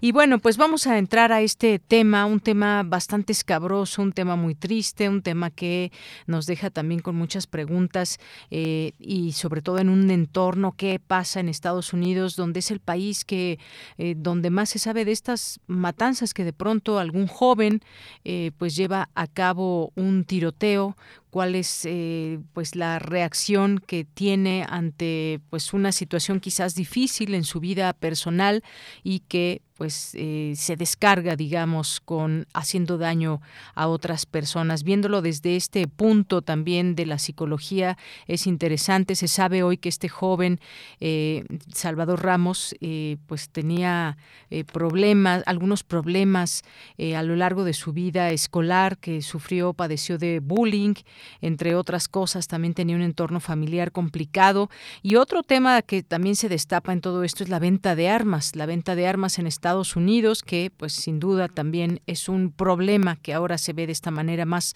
allá de, de, lo que puedan decir quienes están a favor de la venta eh, de armas pues hay mucho también que decir al respecto de este tema. Hemos invitado hoy al doctor Hugo Sánchez Castillo, que es psicólogo y doctor en neurociencias de la conducta de la Facultad de Psicología de la UNAM. Doctor Hugo Sánchez, muy buenas tardes, bienvenido a este espacio de Prisma RU de Radio UNAM.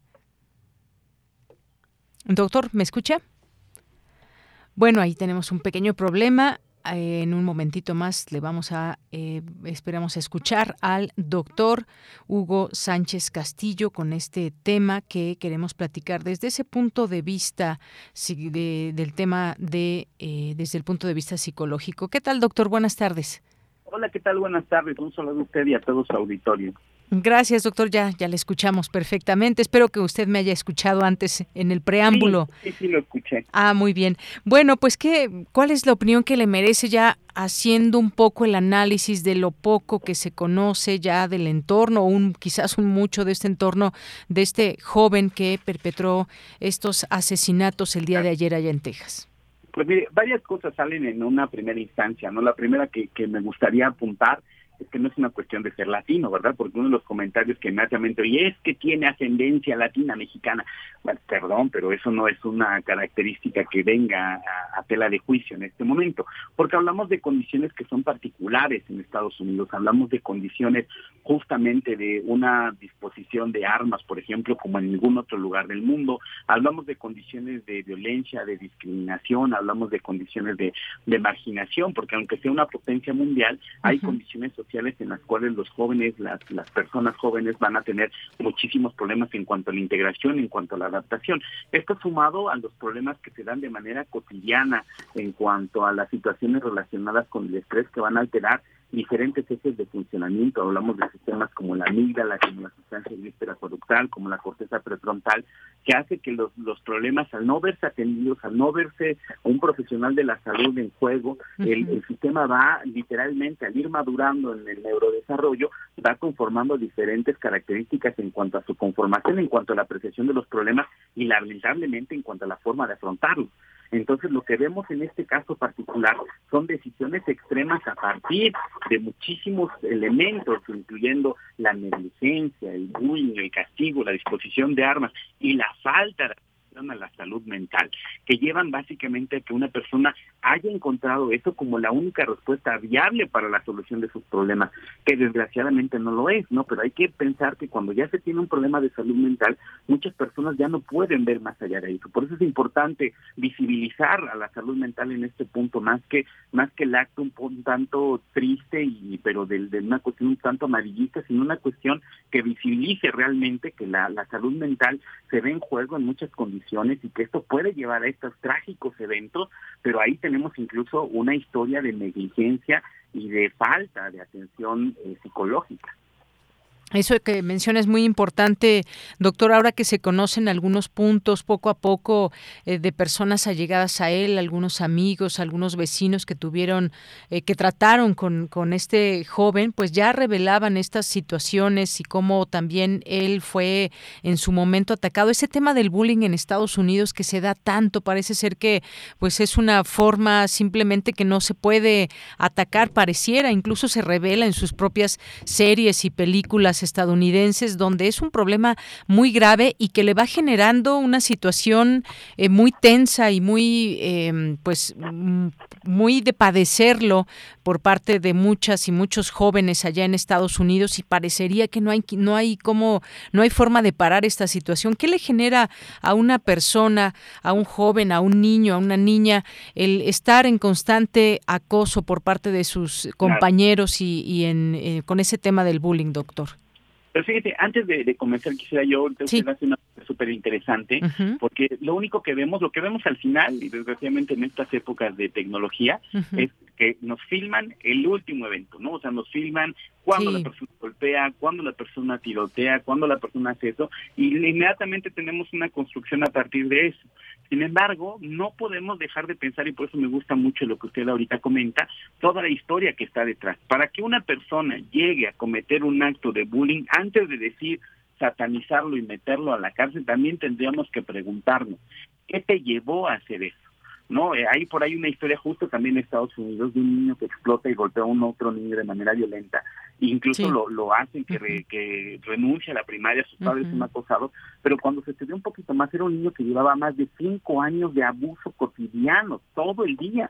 Lamentablemente, lo único que se filmó fue cuando él agredió, pero en realidad fue una respuesta que llevó su cerebro después de muchos años de bullying, porque lo que hay que recordar es que cuando nosotros tenemos un estrés constante en nuestra vida, lo que va a hacer es va a hacer que nuestro cerebro se vaya conectando de otra manera para poder responder ante estas situaciones cotidianas en las cuales se encuentra.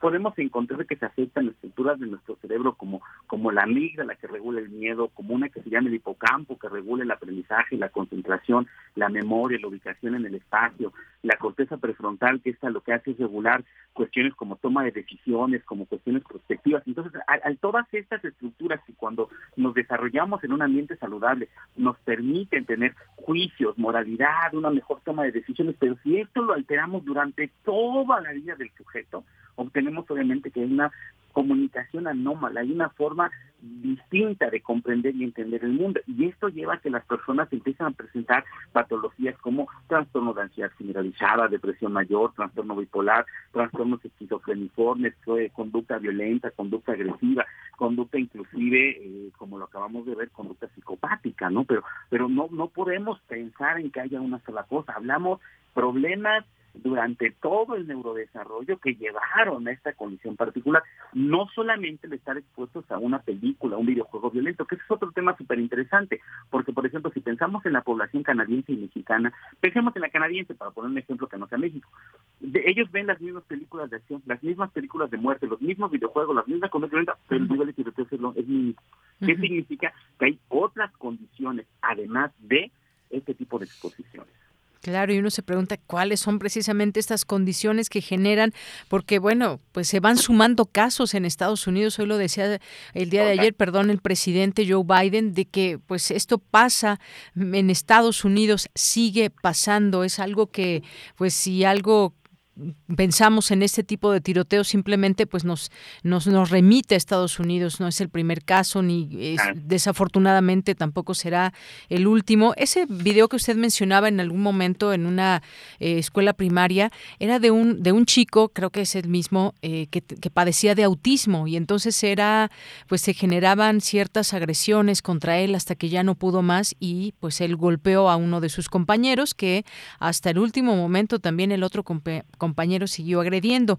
En este caso, el joven del tiroteo que se dio a conocer ayer tenía eh, problemas de lenguaje en algún momento de su vida y eso generaba burlas, eso generaba pues una serie también de agresiones a su persona.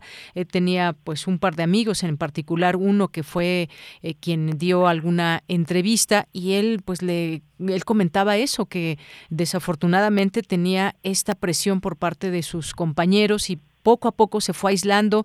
Incluso se habla de que pues había hecho algunas publicaciones muy recientes, un poco antes de generar esta situación, de llevar a cabo este tiroteo, pues que lo había anunciado en su red social de, Facebook o que en algunas otras publicaciones, por ejemplo, en una vez se pintó los ojos de color negro y, recibió muchas burlas, eh, burlándose en el sentido de que era una persona homosexual y muchas otras cosas que es muy interesante doctor, eh, saber cuál es este perfil que lleva a una persona a cometer estos actos. Se habla también de videojuegos, se mencionaban ahí un par de videojuegos que él normalmente jugaba, que su mamá tenía problemas con las drogas, en fin, se van sabiendo algunas cosas del entorno, pero como dice usted, es muy fácil decir, pues estas personas no deberían de existir o, o qué pasa, por qué llevan a cabo estos asesinatos, pero hay que ver este entorno y esta parte de la psicología social. Claro, porque además es algo que nos duele como sociedad, porque es aceptar que tenemos un problema en los sistemas legales, en los sistemas de salud, en los sistemas de crianza, en los sistemas de educación, porque todo lo que usted me acaba de describir es un conjunto de elementos que estuvieron anómalos en el desarrollo de esta persona, desde la atención médica, la atención psicológica, la atención parental, la atención escolar, y pues ahí le tendríamos que sumar desgraciadamente el, elefante blanco ahí en medio, ¿no? Que es la alta disposición de armas. O sea, para que un estudiante o una persona pueda tener una un, un arma en México, pues es difícil, pero en Estados Unidos la compras en el Walmart sin ningún problema. Entonces la disposición es tal que es muy sencillo y eso obviamente da otros elementos. Por eso es que es una cuestión de análisis de todo el contexto, de ver cómo se van dando las anomalías a lo largo del neurodesarrollo y que al final la ausencia de tratamientos en términos de salud mental fueron haciendo que para, desgraciadamente, para este adolescente, esa fue la única respuesta que tenía para hacer valerse a sí mismo como persona dentro de un contexto social. Pero si se fijan, hay una falta total de dirección, de atención, pero para él esa fue la respuesta adecuada. Eso significa que, que si hubiéramos tenido alguna respuesta de algún seguimiento, de algún profesional, de algún otro elemento, probablemente no estaríamos en esta entrevista, estaríamos hablando de otra cosa, ¿no? Entonces aquí la, la, la, cuestión que yo hago énfasis es, uno, la visibilización de la salud mental por profesionales de la salud, no por la pseudociencia, en primera instancia. La segunda, la no satanización y abogar por realmente el, el que se vaya a los problemas de fondo, al problema que está en la educación, que está en nosotros como sociedad y empezar a poner nuestro granito de arena para aceptar algunas de las responsabilidades que como sociedad nos corresponden.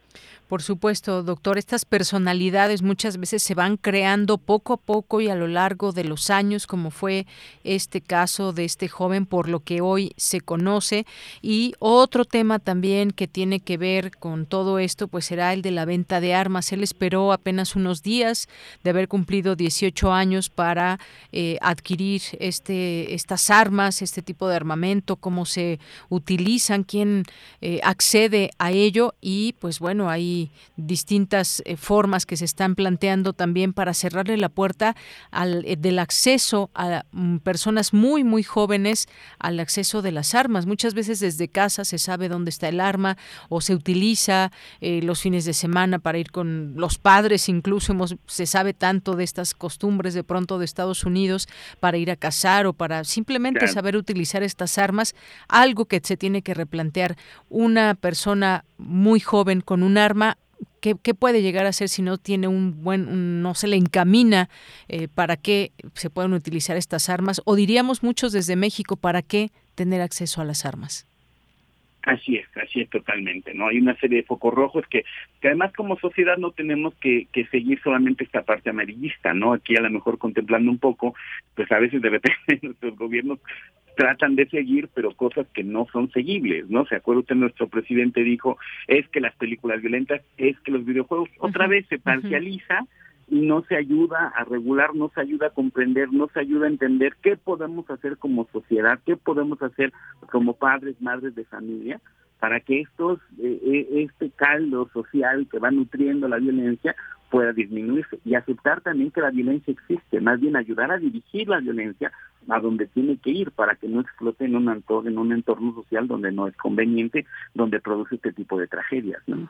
Claro, por supuesto, y recordemos que pues esto fue con las características que se tienen y que se van conociendo ahí algunos detalles, pero hace apenas 10 días también hubo, hay que recordar, una masacre motivada por el supuesto racismo de en un supermercado allá en Búfalo, Nueva York, que se sumó a pues a una larga serie de asesinatos también masivos en escuelas, iglesias y demás en los últimos años, algo que prevalece y que también puede tener otra otra raíz o otra intención en este, en este sentido.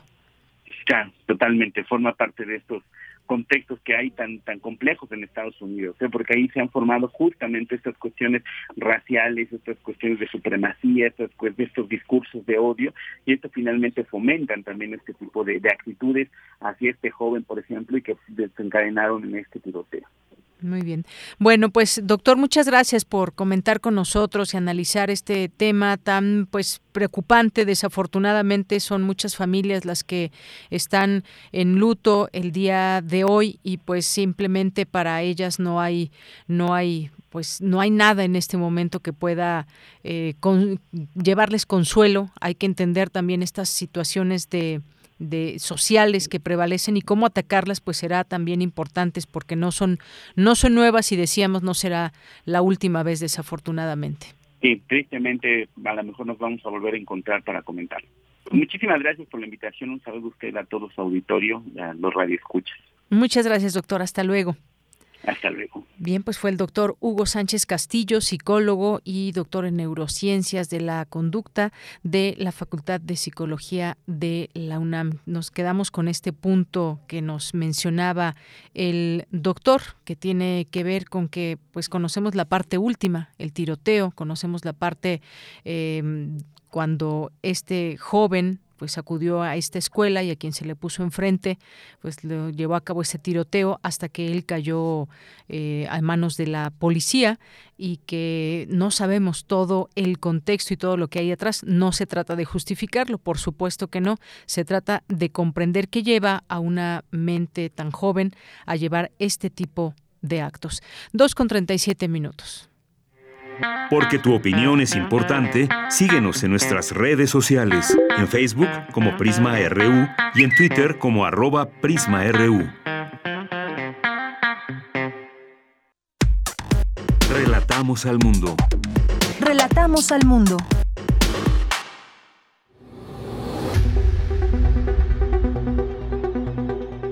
Dulce Conciencia. Ciencia.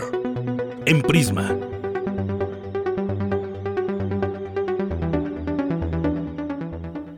Bueno, pues ya entramos a esta sección de Dulce Conciencia. ¿Quién creen que está por aquí? Pues sí, efectivamente, Dulce García nos acompaña aquí en cabina, engalanando esta emisión y esta sección. ¿Cómo estás, Dulce? Deyanira, buenas tardes a ti, el auditorio. Pues bueno, fuera, mira. Pero la verdad es que estoy muy contenta de compartir otra vez estos micrófonos contigo.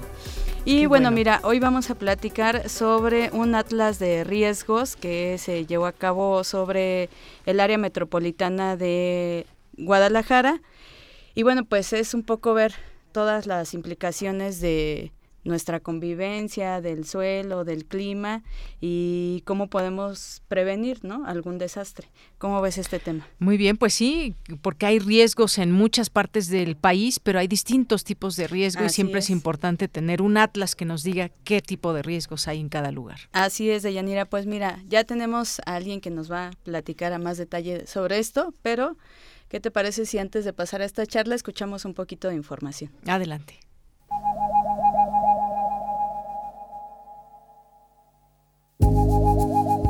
Los diversos contextos sociales y económicos que se encuentran en una ciudad, aunados al comportamiento del clima y el suelo en el que habitamos, pueden conllevar riesgos de los que pueden resultar daños que bien se pueden prevenir. ¿Cómo se miden los riesgos latentes en las ciudades? Conocerlos es importante no solo para prevenir desastres, sino también para tener una mejor calidad de vida. Es por ello que se creó el Atlas Metropolitano de Riesgos de Guadalajara, un instrumento que ayudará en la gestión integral de riesgo de dicha metrópoli. Este instrumento reconoce la planeación integral y coordinada del suelo urbano en áreas metropolitanas para la reducción del riesgo de desastres relacionados con el clima. El propósito fundamental de este atlas es identificar algunos de los principales procesos en el territorio que contribuyen a la creación de riesgos socioambientales. Este instrumento tiene dos objetivos fundamentales, la generación de lineamientos para la planeación territorial a partir de modelos probabilísticos y el establecimiento de una estrategia de reducción de riesgos que se pueda replicar en escala municipal. ¿Podemos llevar el modelo de este atlas a otras ciudades?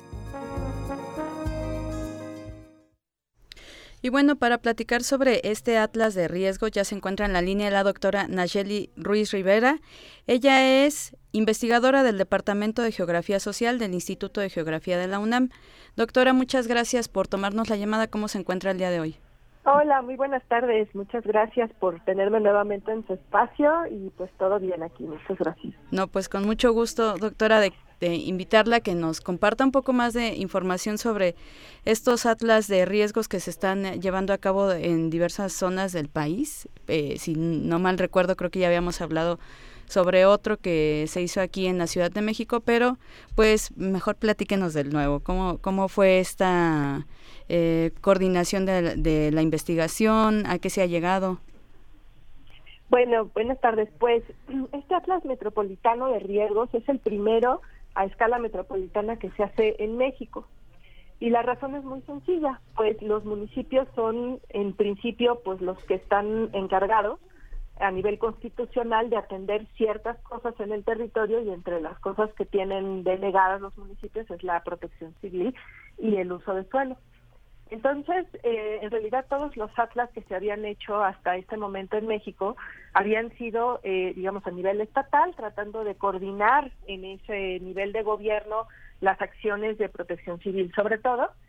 Y en los municipios se ha hecho un esfuerzo importante a lo largo de los últimos 12 años para tener atlas que permitan definir cuáles son ciertos usos de suelo que de alguna manera no son tan convenientes en materia pues de la gestión no y del de los riesgos que puede eh, que pueden pasar las viviendas y la población. Entonces este atlas metropolitano sale porque eh, tenemos una ley que es relativamente nueva es de finales del 2016 eh, una nueva ley de asentamientos humanos y en esa ley de asentamientos humanos se reconoce eh, a la escala metropolitana como digamos, una escala en la que puede haber coordinación para que los municipios que enfrentan riesgos similares o que de alguna manera pues comparten ciertas situaciones, por ejemplo, en materia de inundación, en materia de sismos, pues puedan ponerse de acuerdo para hacer gestión de riesgos metropolitana. Y eso sí como se genera pues un todo digamos un nuevo contexto en el cual pues en este caso el área metropolitana de Guadalajara contactó a la UNAM, al Instituto de Geografía, para pedirle pues este primer atlas metropolitano. Y ese fue, digamos, el origen de esta de este primer instrumento. Claro, doctora, ¿cuál sería eh, quizá una diferencia entre los atlas metro, bueno, este atlas metropolitano y los estatales y cómo se relaciona uno con otro?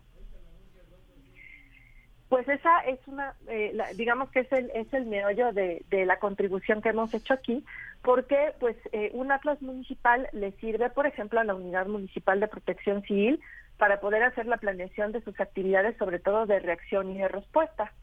Y también, en principio, pues tendría que ayudarle a quienes definen, por ejemplo, los, los usos de suelo, para poder decir aquí sí, aquí no, aquí hay algún problema, para hacer dictámenes, ¿no? Y este nuevo atlas lo que tiene es que le ayuda al Instituto Metropolitano de Planeación y Gestión del Desarrollo del área metropolitana de Guadalajara a ver más en el largo plazo. Lo que tiene este atlas de nuevo es que tiene pues un horizonte, o sea, ve los datos de, de varias décadas atrás y está pensando en las varias décadas que tenemos por delante para entonces poder definir cuáles son las líneas prioritarias a las cuales se tendría que abocar el Instituto de Planeación, que tiene pues que definir, digamos, eh, las grandes tendencias de hacia dónde tiene que crecer la ciudad y cuáles las cuáles son las infraestructuras prioritarias. Entonces, el Atlas Metropolitano no sirve tanto para hacer cosas como de la logística cotidiana, sino más bien para ver en el largo plazo qué es lo que tendríamos que estar gestionando y coordinando. Y eh, en realidad el Instituto de Planeación lo va a usar para eso, lo va a usar, por ejemplo, para alinear a todos los municipios en términos, pues, de que uno no decida, eh, digamos, por ejemplo, establecer nuevos fraccionamientos o nuevas licencias de manera indiscriminada hacia ciertas zonas de la ciudad, que de alguna manera van a tener efectos no nada más en ese municipio, sino en el resto de los municipios. Entonces es una es una forma de coordinación bien interesante que nos ayuda precisamente a establecer escenarios, por ejemplo, de temperatura, de cambio climático, de posibles impactos y que le va a ayudar mucho al, al instituto pues a, digamos a, tener estos estas coordinación entre municipios que, que, que sí necesariamente nos van a llevar a tener ciertas restricciones pero nos van a tener a llevar a restricciones pensando en el bienestar de todos y en el en plazos más medianos y largos y esa creo que es una de las grandes diferencias con los atlas que ha habido que son sobre todo pues para la toma de decisiones del día a día, que también es importante, pero que de alguna manera se enfocan en instrumentos territoriales diferentes. Claro. Eh, ¿Algún ejemplo que pudiera eh, darnos sobre o detallarnos un poquito sobre estos riesgos justamente? Este atlas se enfoca sobre todo en riesgos climáticos. ¿Riesgos climáticos cuáles son? Todos los que se derivan o que se asocian más bien pues por ejemplo a precipitaciones intensas o que se asocian a temperaturas muy altas o que se asocian, por ejemplo, a la dinámica de los incendios forestales alrededor de la ciudad. Son de algunos de los temas en los cuales nos enfocamos eh, pues de manera prioritaria. Y lo que vemos en el, en el Atlas es, por ejemplo, cuáles son no solamente las áreas de inundación de un municipio u otro, o sea, no es solamente Zapopan, no es solamente Guadalajara, no es solamente Tlaquepaque, sino que ves, digamos, toda la cuenca, el área metropolitana está abarcando dos grandes cuencas, y en esta, y en, digamos, lo que se ve es qué, qué pasa en la cuenca y cómo interactúa lo que haces en, en un municipio en otro municipio, cómo va corriendo el agua, cómo por efecto de la urbanización se van intensificando y surgiendo nuevas zonas de inundación que antes no existían. Y entonces esa es justamente el, el modelo que toma plan para pedirle a los distintos municipios, oye, mira, tienes que alinear tus nuevos planes municipales de desarrollo y tus planes de gestión de, y de protección civil a este modelo para tratar de preservar las zonas alrededor de la ciudad que nos ayudan a infiltrar mejor el agua, a, regular mejor el clima, a que estas ondas de calor no sean tan fuertes o que de alguna manera no, no intensifiquemos lo que ya está y que además nos ayude a, pensar en cómo eh, tendríamos que estar gestionando la infraestructura de, de, inundaciones, por ejemplo, dónde hay que poner pozos de absorción, dónde podríamos desarrollar mejores parques o lugares de, de infiltración estratégica que hagan que toda esta agua, en lugar de correr a la ciudad, se infiltre y pueda ser utilizada después incluso para consumo humano. Esos son sobre todo los grandes temas que se trabajan en este atlas. Ay, wow, doctora, pues es mucha información. Nos gustaría platicar un poquito más con usted, pero desafortunadamente se acaba el tiempo y bueno, pues por lo pronto le agradecemos mucho esta información que nos proporciona y la volveremos a invitar para que nos platique más sobre este atlas y cómo va avanzando. Claro que sí, con mucho gusto y también nada más quiero mencionar rápidamente que el Atlas de hecho ya se aprobó por los nueve municipios, entonces ya es un instrumento de planeación totalmente vigente. Ay, muy bien. Pues muchísimas gracias por todo, doctora, y muchas felicidades también por eh, los resultados de su trabajo. Muchas gracias. Saludos a la audiencia. Gracias, que esté muy bien. Fue la doctora Nayeli Ruiz Rivera, académica del Departamento de, Geografía Social del Instituto de Geografía de la UNAM, a quien le agradecemos mucho esta información. Yo me despido, agradezco su atención y los dejo ya nada más con una frasecita. Muy buenas tardes. Tienes una cita con un científico. La historia de las ciencias nos demuestra que las teorías son perecederas. Nikola Tesla. Bien, pues nos vamos ahora a Cultura con Tamara Quirós. Cultura RU. Deyanira, como siempre es un gusto saludarte y saludar a las y los que nos escuchan a través de las frecuencias de Radio UNAM. Gracias por seguir esta transmisión de Prisma RU. Esta tarde les tengo información de una exposición que se encuentra en el Museo Universitario Arte Contemporáneo. Se trata de una modernidad hecha a mano que propone revisar la noción de diseño producida y teorizada en México desde 1950 hasta la actualidad. Esta muestra también explora el concepto de diseño artesanal y propone integrarlo a la fragmentada historia del diseño nacional. Sobre las obras presentes en esta exposición, los textos claves sobre diseño en México y el concepto de modernidad en el diseño del entorno cotidiano que se interpretó como el proyecto de unir las tradiciones y condiciones locales en el sueño de la industrialización, conversamos con la curadora especializada en diseño moderno y contemporáneo, Ana Elena Malet una modernidad hecha a mano de diseño artesanal en México 1952-2022. Me gustaría, Ana Elena, que nos platicara acerca de esta propuesta y, bueno, de, del trabajo que se ha realizado para esta exposición. Eh, bueno, pues muchas gracias. Sí, inauguramos el 14 de mayo una exposición que busca hacer una suerte de historia y de genealogía de esta, estos diálogos y estas tensiones que se han dado a lo largo del siglo XX y también lo que va del XXI entre el diseño y el trabajo artesanal en México. Entonces arrancamos la exposición con las ideas de Clara Porcet, esta diseñadora méxico-cubana, que justamente en 1952 inauguró, al mismo tiempo que el campus de Ciudad Universitaria, la exposición El arte en la vida diaria, objetos de buen diseño hechos en México, que planteaba la idea de que en ese momento que México se estaba industrializando, no debíamos de perder de vista la gran herencia cultural y la tradición con respecto al trabajo artesanal que se tenía en este país, que si podíamos de alguna manera hacer dialogar las dos cosas, hacer una propuesta conjunta, a una a llegar a una modernidad verdaderamente local asociada al territorio y al contexto, eh, y íbamos a alcanzar un diseño verdaderamente mexicano. Entonces, con esas ideas se empieza a desarrollar la exposición. Luego hay eh, un pequeño módulo sobre el interior en México, cómo empieza a ver estos contenedores modernos, estas casas, estos espacios domésticos modernos. Eh, y en el interior hay sobre todo liderados por Clara Porcet, ¿no? una eh, serie de propuestas de diseño de interior, de entender el interior mexicano como esta mezcla de periodos históricos, ¿no? Como adentro del contenedor de la casa moderna había pues arte popular, muebles vernáculos, muebles populares, arte prehispánico y también piezas modernas.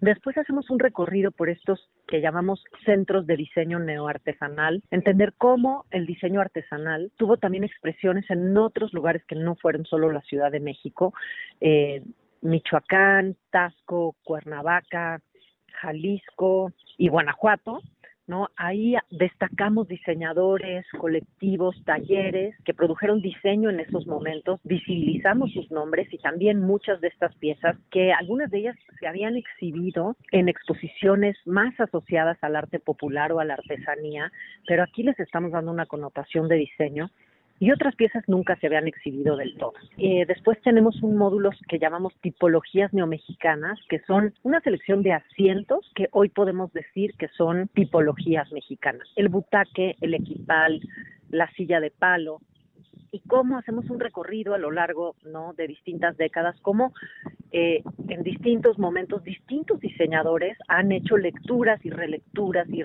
iteraciones y reinterpretaciones de estas tipologías, de estos asientos.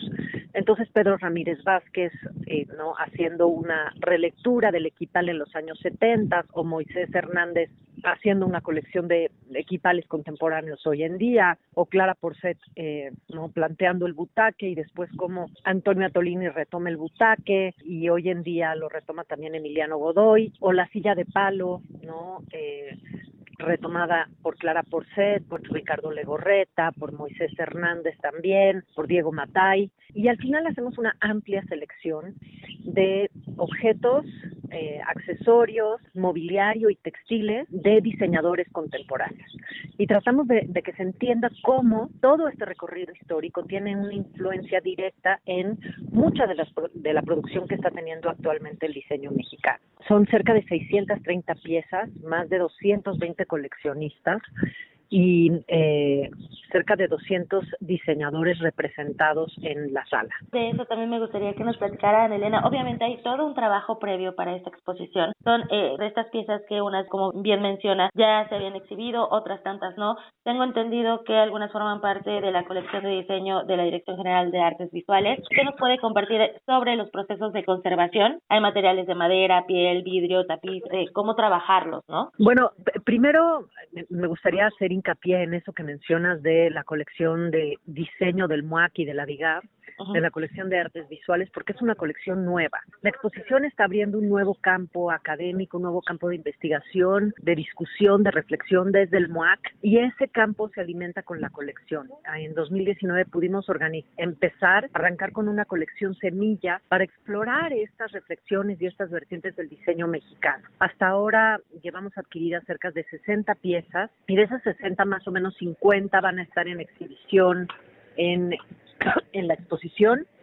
Eh, y, bueno, ha sido eh, un reto para todo el equipo del MOAC, no solamente porque vienen de 18, todas estas, la, la exposición, vienen piezas de 18 estados de la República distintos, pero además hay materiales, como dijiste, muy variados. Entonces, el equipo de conservación desde enero ha estado trabajando en ello. Hicimos soportes específicos para textiles, hay vidrio, madera, muebles, joyería, plata. Entonces, hay toda una variedad de, materiales ¿no? que se tienen que tratar de maneras distintas, eh, hay que iluminarlos de manera distinta. Hay muchísimos textiles que habla también de la riqueza textil en México y de cómo los movimientos textiles en los años 50, 60 y 70 fueron muy importantes y de alguna manera hoy se están retomando, en esta última década se han estado retomando y revalorando y eso lo vamos a ver también en la parte contemporánea. Y ha sido la verdad es que todo un reto hacer este montaje y la, la propia conservación para exhibición de de esta muestra. Le agradezco mucho a Ana Elena el tiempo y por supuesto también sus palabras para hacer esta invitación al auditorio de Radio UNAM para que se unan a esta exposición y conozcan más acerca de estos conceptos, ¿no? De, cómo llevar el arte a, la vida diaria, a la vida eh, cotidiana y cómo hacerlo a través de toda esta variedad que ustedes han preparado para nosotros.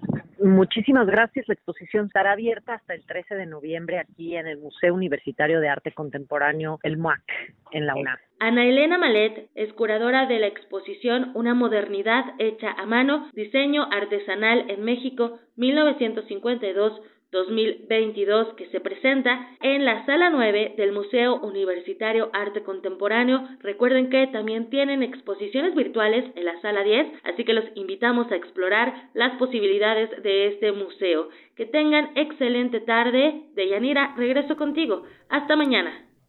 Gracias, gracias Tamara. Y bueno, pues ya nos vamos a despedir, nos quedan unos minutitos, Dulce García, ¿cómo ves que todavía estás por aquí con nosotros? Pues tenemos un tema bien interesante para platicar un ratito. Ah, ya no, te escuchabas. ¿Qué, tenemos un tema interesante, ¿cuál? A ver. El, del, el Día del Orgullo Friki. Día Mundial del Orgullo Friki. Yo decía, a ver, como qué es friki, como un poco raro. Y mira, dice Rodrigo que él es friki.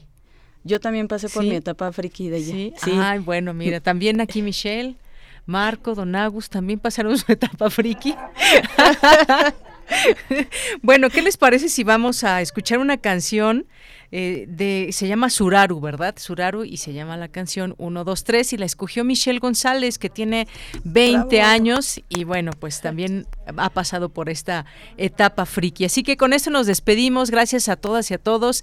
Gracias, Dulce. Gracias a ti, Deyanira, y un gusto estar aquí en estos micrófonos con el auditorio, contigo y con toda la producción. Y a ver si te vemos el lunes, ¿eh? Claro que sí. Bueno, con esto nos despedimos. A nombre de todo el equipo, soy de Yanira Morán. Buenas tardes, buen provecho y hasta mañana.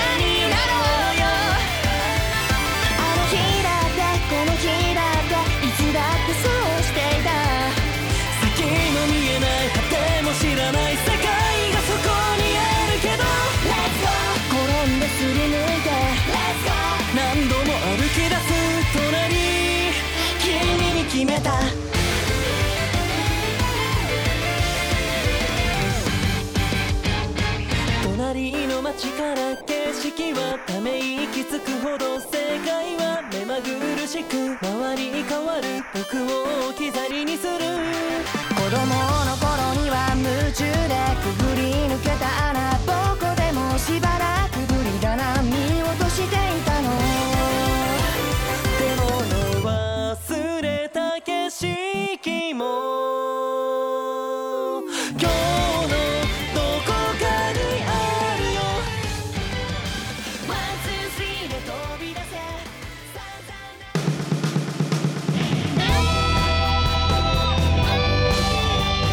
Prisma RU. Relatamos al mundo.